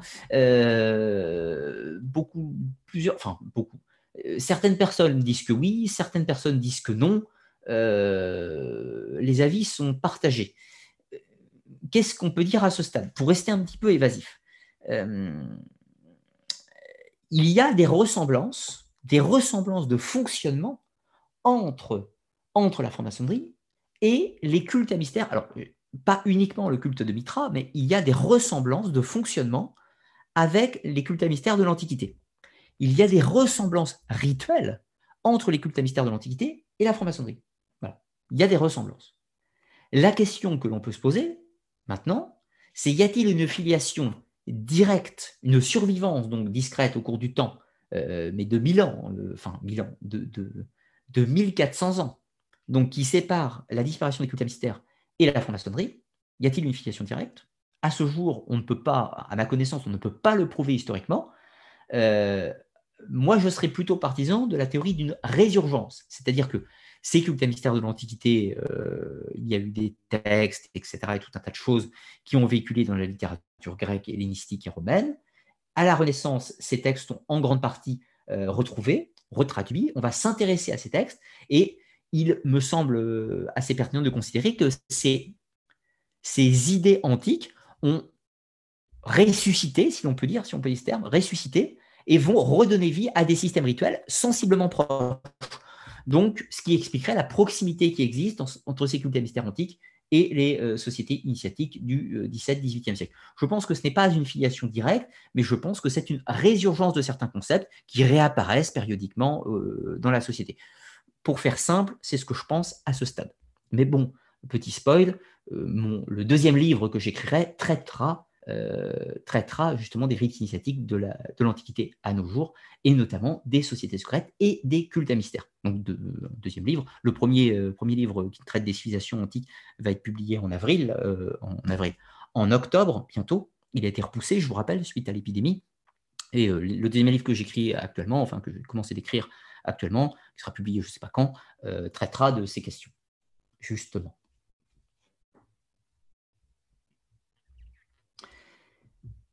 Alors, question de Pierrick Apiette. À notre époque, où l'information et la désinformation inondent les médias et la culture est accessible à presque tous, les sociétés secrètes sont-elles vouées à disparaître? Ah, Ça, c'est une bonne question. Alors, je, n'ai pas la réponse. Euh, je n'ai pas la réponse.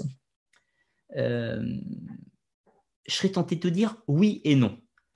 Alors, euh, ce que je dis est totalement hypothétique. Hein. Elle ne se base que sur un point de vue à un instant donné je pense que la modification rapide de notre société, de nos modes de consommation, de nos modes de pensée et de notre accès à l'information va profondément faire évoluer euh, le monde des sociétés secrètes et qui fait que certains types de sociétés secrètes qui existent actuellement vont progressivement ou inéluctablement disparaître au cours du temps. Alors, je ne peux pas dire lesquels ou pas lesquels, hein, j'en sais rien.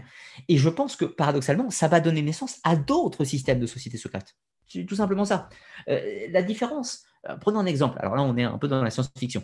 Aujourd'hui, imaginons une société rosicrucienne, euh, plus rigolo, une société de néo-templiers. Société de néo-templiers, alors voilà, ils se réunissent dans une crypte, ils ont leurs épées, leurs manteaux blancs, ils font leurs rituels et leurs invocations au Seigneur ou, euh, à, ou à Jean-Baptiste ou à Jean l'Évangéliste suivant les différentes croyances, bref, ou au Baphomet, imagine.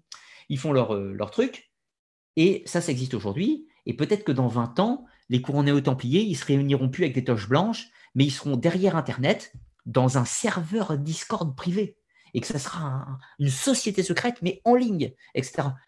Mais tout est possible, et ça existe déjà, d'ailleurs. C'est même pas de la science-fiction, ça existe déjà.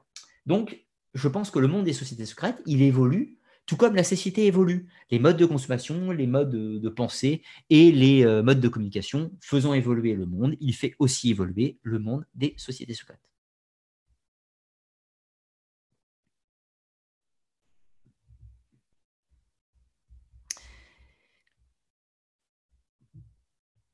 Euh, question de Perséphone.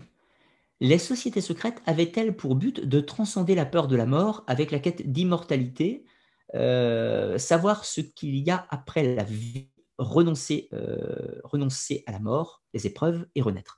Euh, Oui, alors oui, ce que tu dis, ce que tu dis, ce que tu dis est le cœur du propos des cultes à mystère de l'Antiquité, qui est basé sur le mythe de la catabase. Le mythe de la catabase, c'est quoi?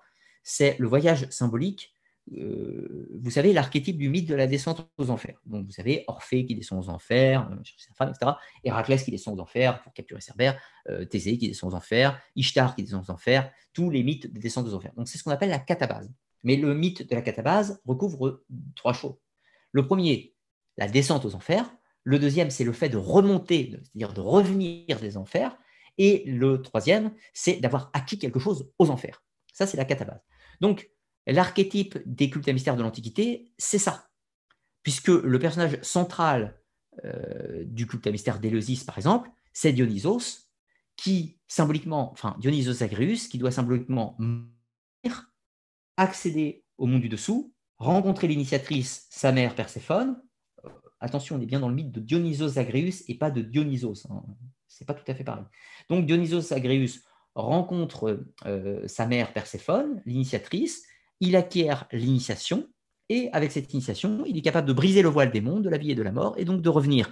Donc c'est ça l'archétype central de l'initiation dans les cultes à mystère de la Grèce antique, des cultes à c'est transcender la peur de la mort et accéder aux connaissances au-delà de la mort. Donc toujours avec cette idée centrale de l'immortalité de l'âme. de ce que l'on trouve dans les traditions maçonnico-rosicruciennes ou martinistes, c'est exactement la même chose. Par exemple, chez Martinez de Pasquali, dans les ordres martinistes, on trouve cette notion de réintégration des âmes, où le but de l'adepte est d'acquérir une connaissance afin de retrouver son état initial d'avant la chute angélique. Donc, je vous rappelle, hein, le martinisme inclut dans une tradition chrétienne, il y a la chute d'Adam et Ève, ce paradis perdu. Euh, nous avons été déchus de notre substance divine et les adeptes du martinisme cherchent à retrouver la connaissance qui leur permettra de retrouver leur état d'avant la chute. Donc voilà, les archétypes sont sensiblement toujours un petit peu les mêmes. Alors, je vais répondre encore à trois questions. Et après, nous parlerons un petit peu de l'actualité de, la Web TV. Alors, au paquet de jaloux, je vais aller tout en bas et je vais prendre des questions. Alors, le correspondant. Connaissez-vous un ou des conflits reconnus entre sociétés secrètes avant et actuellement? Alors, ça dépend ce que tu entends par, euh, par conflit. Euh, il y a des conflits qui peuvent être d'ordre euh, socialo-politique ou, ou militaire, dans certaines sociétés secrètes. Et puis certains peuvent être des débats théologiques, euh, théologiques ou initiatiques ou autres. Alors, pour ce qui est des conflits, des conflits militaro-politiques sociétals, très honnêtement, j'y connais pas grand-chose. Donc, je ne serai pas en capacité de te répondre, parce que moi, mon domaine d'étude, c'est pas tellement les sociétés secrètes à caractère politique. J'étudie plutôt les sociétés, enfin, dans le domaine d'activité qui est le mien, j'étudie plutôt les sociétés secrètes à connotation métaphysique, ésotérique. Donc, donc c'est à cette partie-là, c'est à cette question que je vais répondre. Donc, en l'occurrence, il y a des débats, des débats rituels, des débats initiatiques, des débats sur le fonctionnement des rituels et tout ça, entre les différents groupes.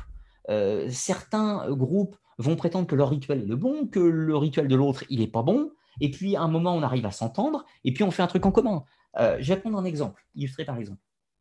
Dans, euh, enfin, deux exemples. Au XVIIIe siècle, euh, en Angleterre, il y a, à partir des années 50, deux courants de maçonnerie qui se disputent. L'un qu'on appelle le groupe des modernes, et l'autre qu'on appelle le groupe des anciens. Pour la petite anecdote, le groupe des modernes a été créé avant, et le groupe des anciens, en réalité, c'est le plus récent. Mais bon, après cette petite subtilité, il y a deux groupes. Ils n'ont pas tout à fait les mêmes rituels, ils n'ont pas tout à fait le même fonctionnement, en revanche, ils ont la même idéologie, ils ont le même, but, mais ils n'ont pas les mêmes rituels. Donc, ils s'écharpent entre eux à coup de lettres interposées et à coup de, grandes discussions. Et puis, à un moment, euh, au bout d'à peu près 40 ou 50 ans de querelle, ils décident de se dire, bon, c'est fini, on va tout mettre en commun, on va se réunir, on va fusionner, et puis donc, il y a eu un groupe d'études euh, qui va tenter de créer un rituel commun aux deux, en prenant un petit peu des deux, pour faire quelque chose de commun. Et c'est comme ça que va naître le rituel émulation en franc-maçonnerie, qui est la fusion entre le rituel des anciens et le rituel des modernes. Autre chose de, débat euh, de société secrète, euh, l'ordre kabbalistique de la Rose-Croix de, Stanislas de Guaita et Papus, donc a été créé en 1800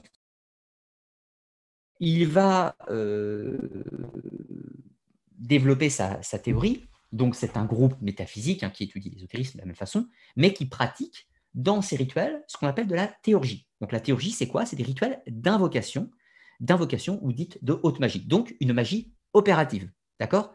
Euh, Ce qui n'est pas le cas de tous. Donc, dans la, dans la de Stanislas de Guetta, il y a une magie opérative.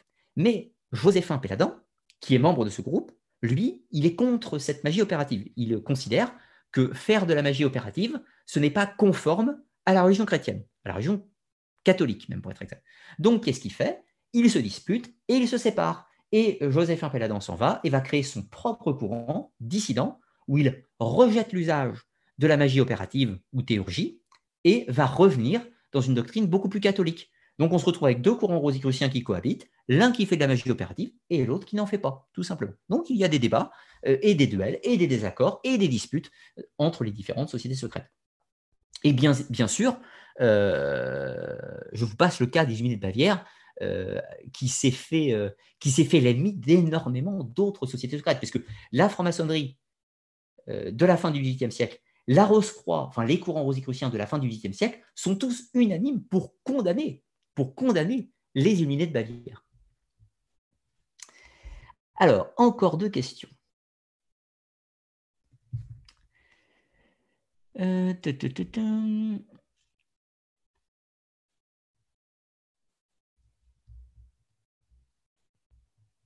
Alors, que je regarde ce que je vois. Question de Jospé Jean-Baptiste. Est-ce que, le Ku Klux Klan des États-Unis descend des ordres des Templiers? Hmm, Alors, euh, je ne pourrais pas te répondre précisément, n'ayant pas suffisamment étudié la question. Euh, il est probable Enfin, le Ku Klux Klan s'est établi en, société secrète, hein. donc c'est une société secrète qui défend une idée, bah, vous l'aurez bien compris, politique, raciste, euh, et qui se trouve aux États-Unis. Euh, le fait des origines du Ku Klux Klan est délicat. Euh, on peut imaginer qu'il est plutôt né suite à une réponse.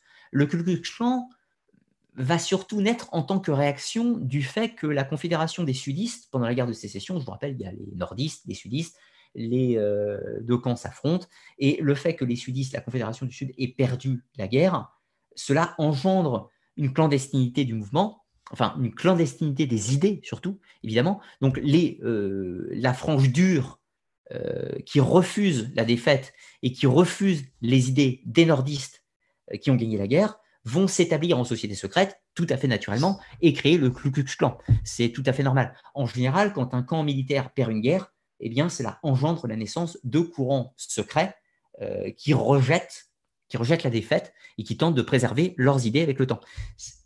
Euh, de façon beaucoup moins rigolote, un petit peu du même ordre, on va retrouver à la fin de la Seconde Guerre mondiale énormément de mouvements néo-nazis qui vont tenter de préserver les idées du nazisme sous forme de sociétés secrètes et qui existent encore de nos jours. Et la plupart du temps, elles se déguisent sur des mouvements de néopaganisme, de néopaganisme euh, sous une apparence gentille, euh, retour aux traditions païennes, etc. Tout. Et souvent, il s'agit en réalité de, souvent de groupes néo-nazis pilotés par des, euh, des, succursales plus importantes. Donc, on retrouve en fait des petits groupes néo-païens qui sont souvent, souvent recoupés par, des personnes un petit peu plus discrètes, plus secrètes qui se trouvent derrière et qui, pour le coup, véhiculent des idées des organisations dites néo-nazis qui existent depuis 1945. Et notamment, on retrouve, euh, parce que je dis les néo-païens, mais ce n'est pas, que, hein, euh, on retrouve ça également dans les courants néo-templiers. Il y a aujourd'hui des courants néo-templiers qui sont en réalité des succursales de néo-nazisme, mais qui prennent une apparence plus, euh, plus, plus présentable, plus présentable, plus, plus, plus sociale, plus, plus lissée, en prenant l'apparence d'un courant néo-templier, mais qui en réalité cache, cache une succursale de néo-nazis. Alors, je vous ai parlé tout à l'heure de l'ordre du Temple solaire, euh, donc une secte qui a, fait, euh, qui a engendré des suicides et des assassinats, mais euh, cet ordre solaire est tiré en partie d'un ordre qui existait préalablement, l'ordre rénové du Temple, mais lui-même qui avait été fondé par des néo-nazis, et notamment l'un de ses fondateurs qui était le chef de la Gestapo de Brest. Donc, vous voyez, on, on, est quand même sur des choses assez, assez, assez complexes. Donc, il y a des choses sombres dans l'histoire des sociétés secrètes. C'est juste qu'encore une fois, il faut les étudier une par une, indépendamment, puisque chaque cas est différent. Et une dernière question pour la route. Alors, je vais aller voir euh, ce que je trouve. Euh, si je trouve une question. Alors, est-ce que j'en vois Ici, une question de Depnophine.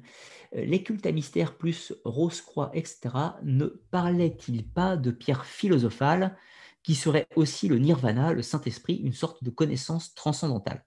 Euh, J'ai du mal à saisir exactement euh, ta question. Je vais tenter néanmoins d'y répondre par ce que j'ai saisi et par les différents vocables que tu as utilisés.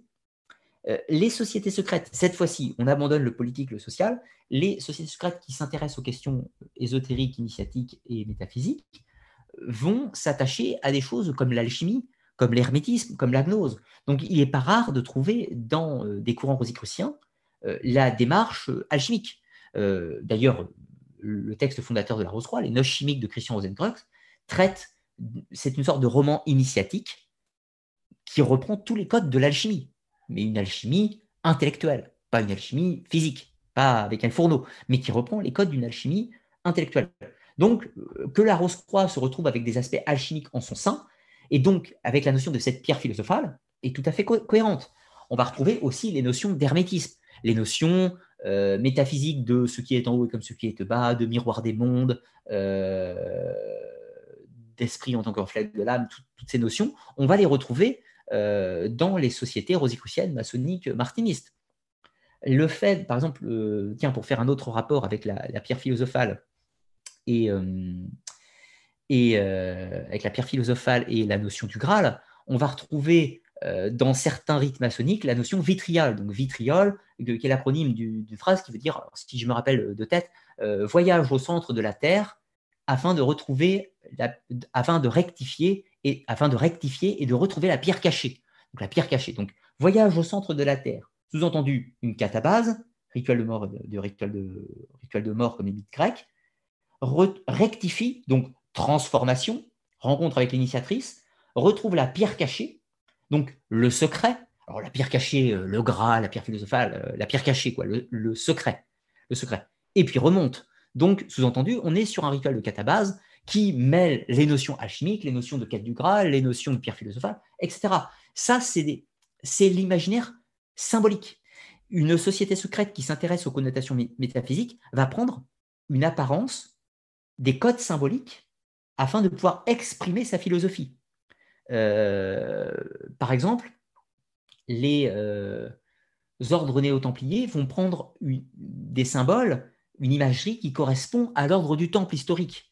Une société rosicrucienne va prendre des euh, représentations qui ont rapport avec le christianisme, le symbole de la rose, symbole de résurrection, etc., symbole de sang versé aussi, va prendre aussi des symboles de l'alchimie la maçonnerie va prendre euh, comme symbolisme les outils des tailleurs de pierre, architectes des cathédrales, etc. Mais si on remonte au mystère d'Éleusis, les symboles qui ont pour but de décorer et d'apporter l'enseignement vont être des symboles typiques de la mythologie grecque. Ça va être euh, les épis de blé de Déméter, ça va être la faucille de Chronos, euh, ça va être éventuellement le caducée d'Hermès.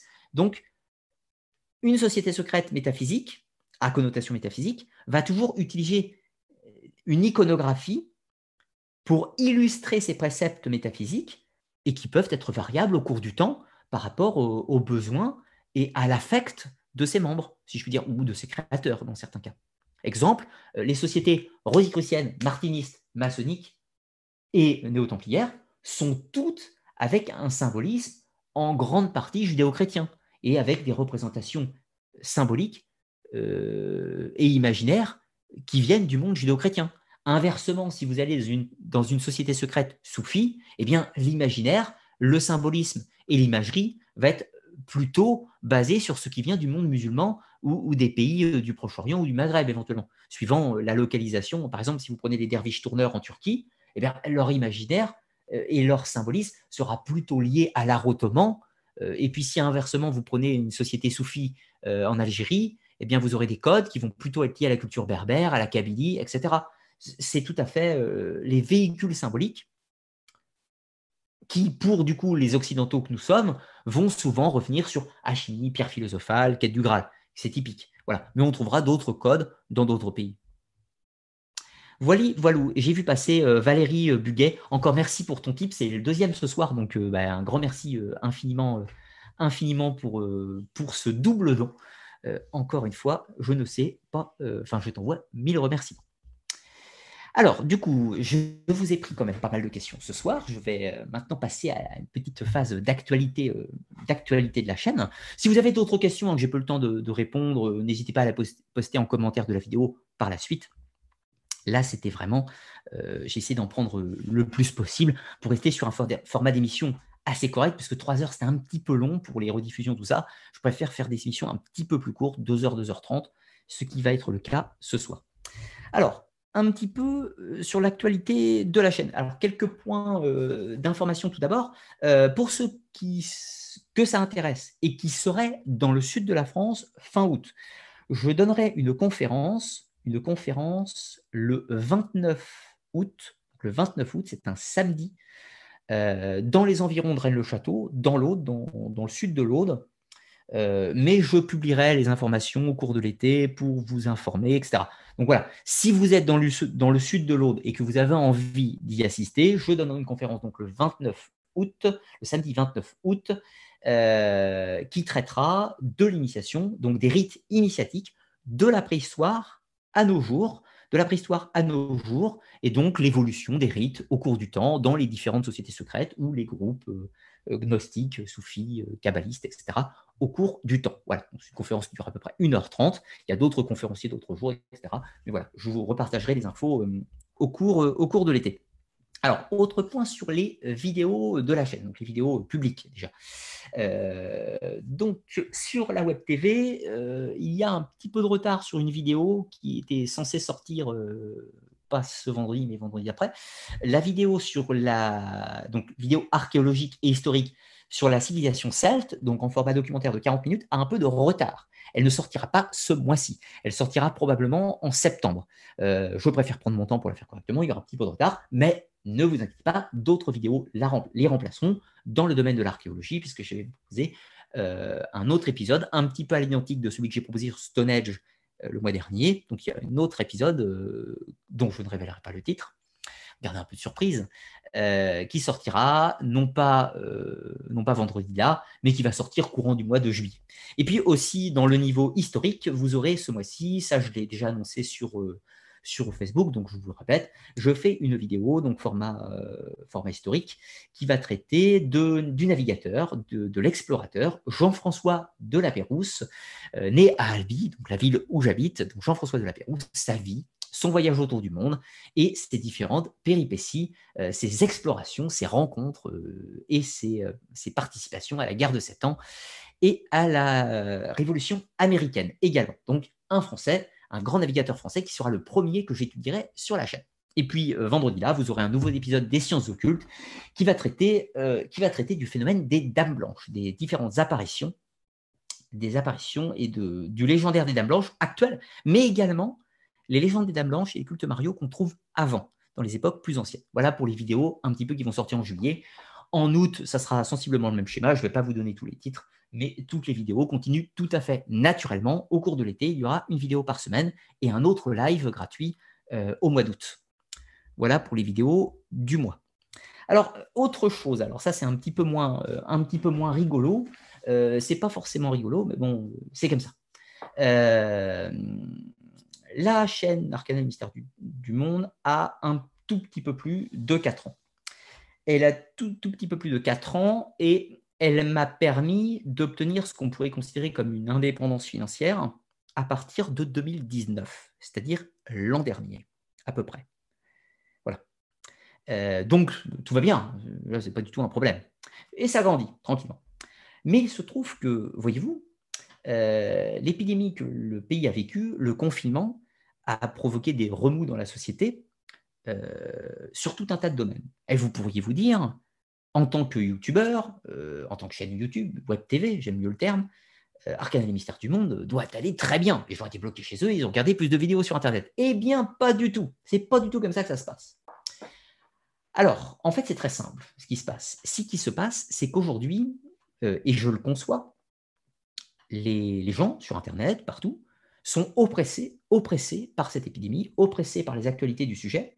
Et on remarque, au vu des fréquentations YouTube, que les vidéos culturelles, alors ce que je vous dis, c'est pas valable que pour moi. Hein. Ce que vous dis, c'est pas valable que pour moi. Pour avoir discuté avec une vingtaine de confrères youtubeurs qui tiennent des chaînes culturelles comme moi, toutes les chaînes culturelles sont impactées. Nos vues ont baissé en flèche. Nos vues ont baissé en flèche. Nos couvertures ont baissé en flèche. Alors les couvertures, qu'est-ce que c'est? C'est au moment où nos vidéos sont proposées aux internautes, en fait, tout simplement. Eh bien, les couvertures ont passé, alors pour vous faire une idée, je suis passé de euh, à peu près 250 euh, 000 euh, annonce de couverture pour une vidéo à à peu près 120, 130 000. Donc c'est plus de diviser par deux. Donc ce qui veut dire qu'en gros, ma vidéo est moins proposée, moins proposée, je dis bien ça, moins vue, et de ce fait, moins de sous par les pubs YouTube. Moins de sous. Et autre chose qui rajoute à ça, vu qu'il y a une crise financière, eh bien, les annonceurs donnent moins d'argent pour les pubs. Donc, de ce fait, les revenus YouTube directement ont divisé par 2 à 3 depuis à peu près le 15 mars. C'est marrant, sur les courbes, on voit comme ça. Et ça continue à descendre. Alors, il se trouve, alors je ne dis pas ça, c'est pas pour me plaindre directement. Ce que je dis pour ça, c'est euh, que en gros, YouTube ne met pas en valeur, ne met pas en promotion, si on peut dire, les vidéos YouTube culturelles. Aujourd'hui, ce qui buzz, c'est les vidéos sur le complot, c'est les vidéos sur la chloroquine, c'est les vidéos sur l'actualité du professeur Raoult, c'est les vidéos sur euh, les histoires de Trump, de guerre, de si, tout ce que vous voulez. En ce moment, ce que les gens veulent voir, c'est-à-dire ce que les gens ont le désir d'avoir comme actualité sur Internet, sur YouTube, c'est ces sujets-là. Les vidéos culturelles, l'histoire des rois, des civilisations antiques, des sociétés secrètes, tout ça, ça n'intéresse pas les gens. Eh bien, tant pis, c'est mon sujet d'intérêt. Donc, ce que je vous demande, n'est pas grand-chose, tout simplement, c'est simplement de partager les vidéos, de les relire. Si ça vous plaît, si ça vous plaît pas, ne les partagez pas, évidemment. Si ça vous plaît, pensez. Je sais que c'est parfois un petit effort qu'on n'y pense pas automatiquement. Pensez à liker la vidéo, ça permet de faire monter l'algorithme et donc de mieux proposer la vidéo dans les euh, référencements. Pensez à la partager parce que bah, ça permet de faire quelques vues supplémentaires. Parce que imaginez, vous êtes 500. Si 500 personnes partagent une fois la vidéo, ça va engendrer 3 personnes qui vont voir la vidéo.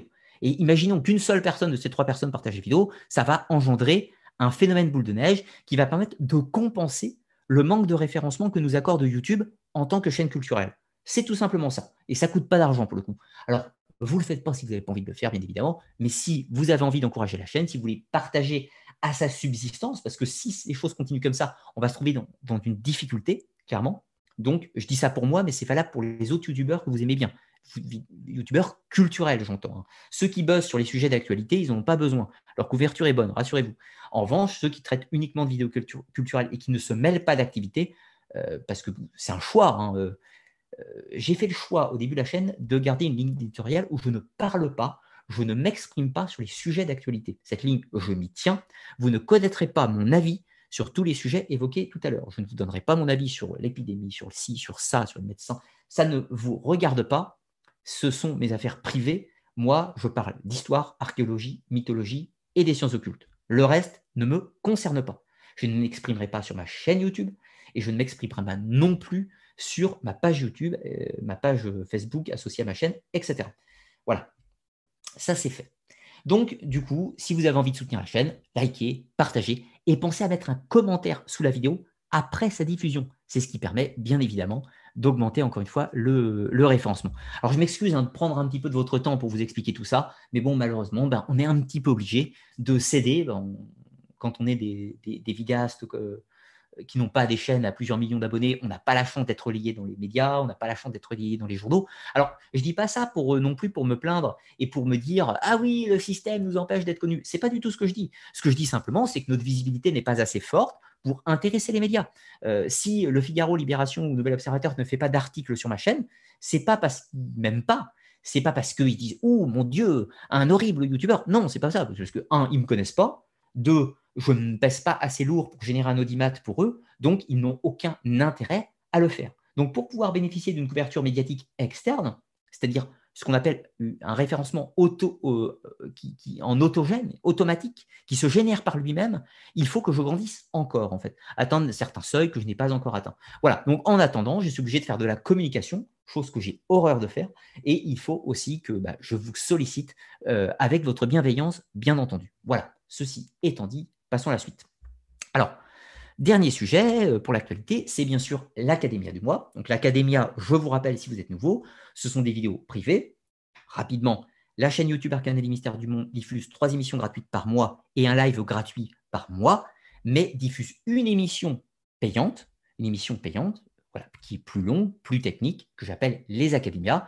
Et ces Académias sont diffusées pour les contributeurs Tipeee, les personnes qui me soutiennent euh, financièrement sur, pour la survie de ma chaîne, qui forment mon salaire, hein, vulgairement, en m'achetant euh, les vidéos de l'Academia ou simplement en me soutenant via des dons. Donc, cette vidéo, euh, petit partage d'écran pour euh, montrer. Voilà.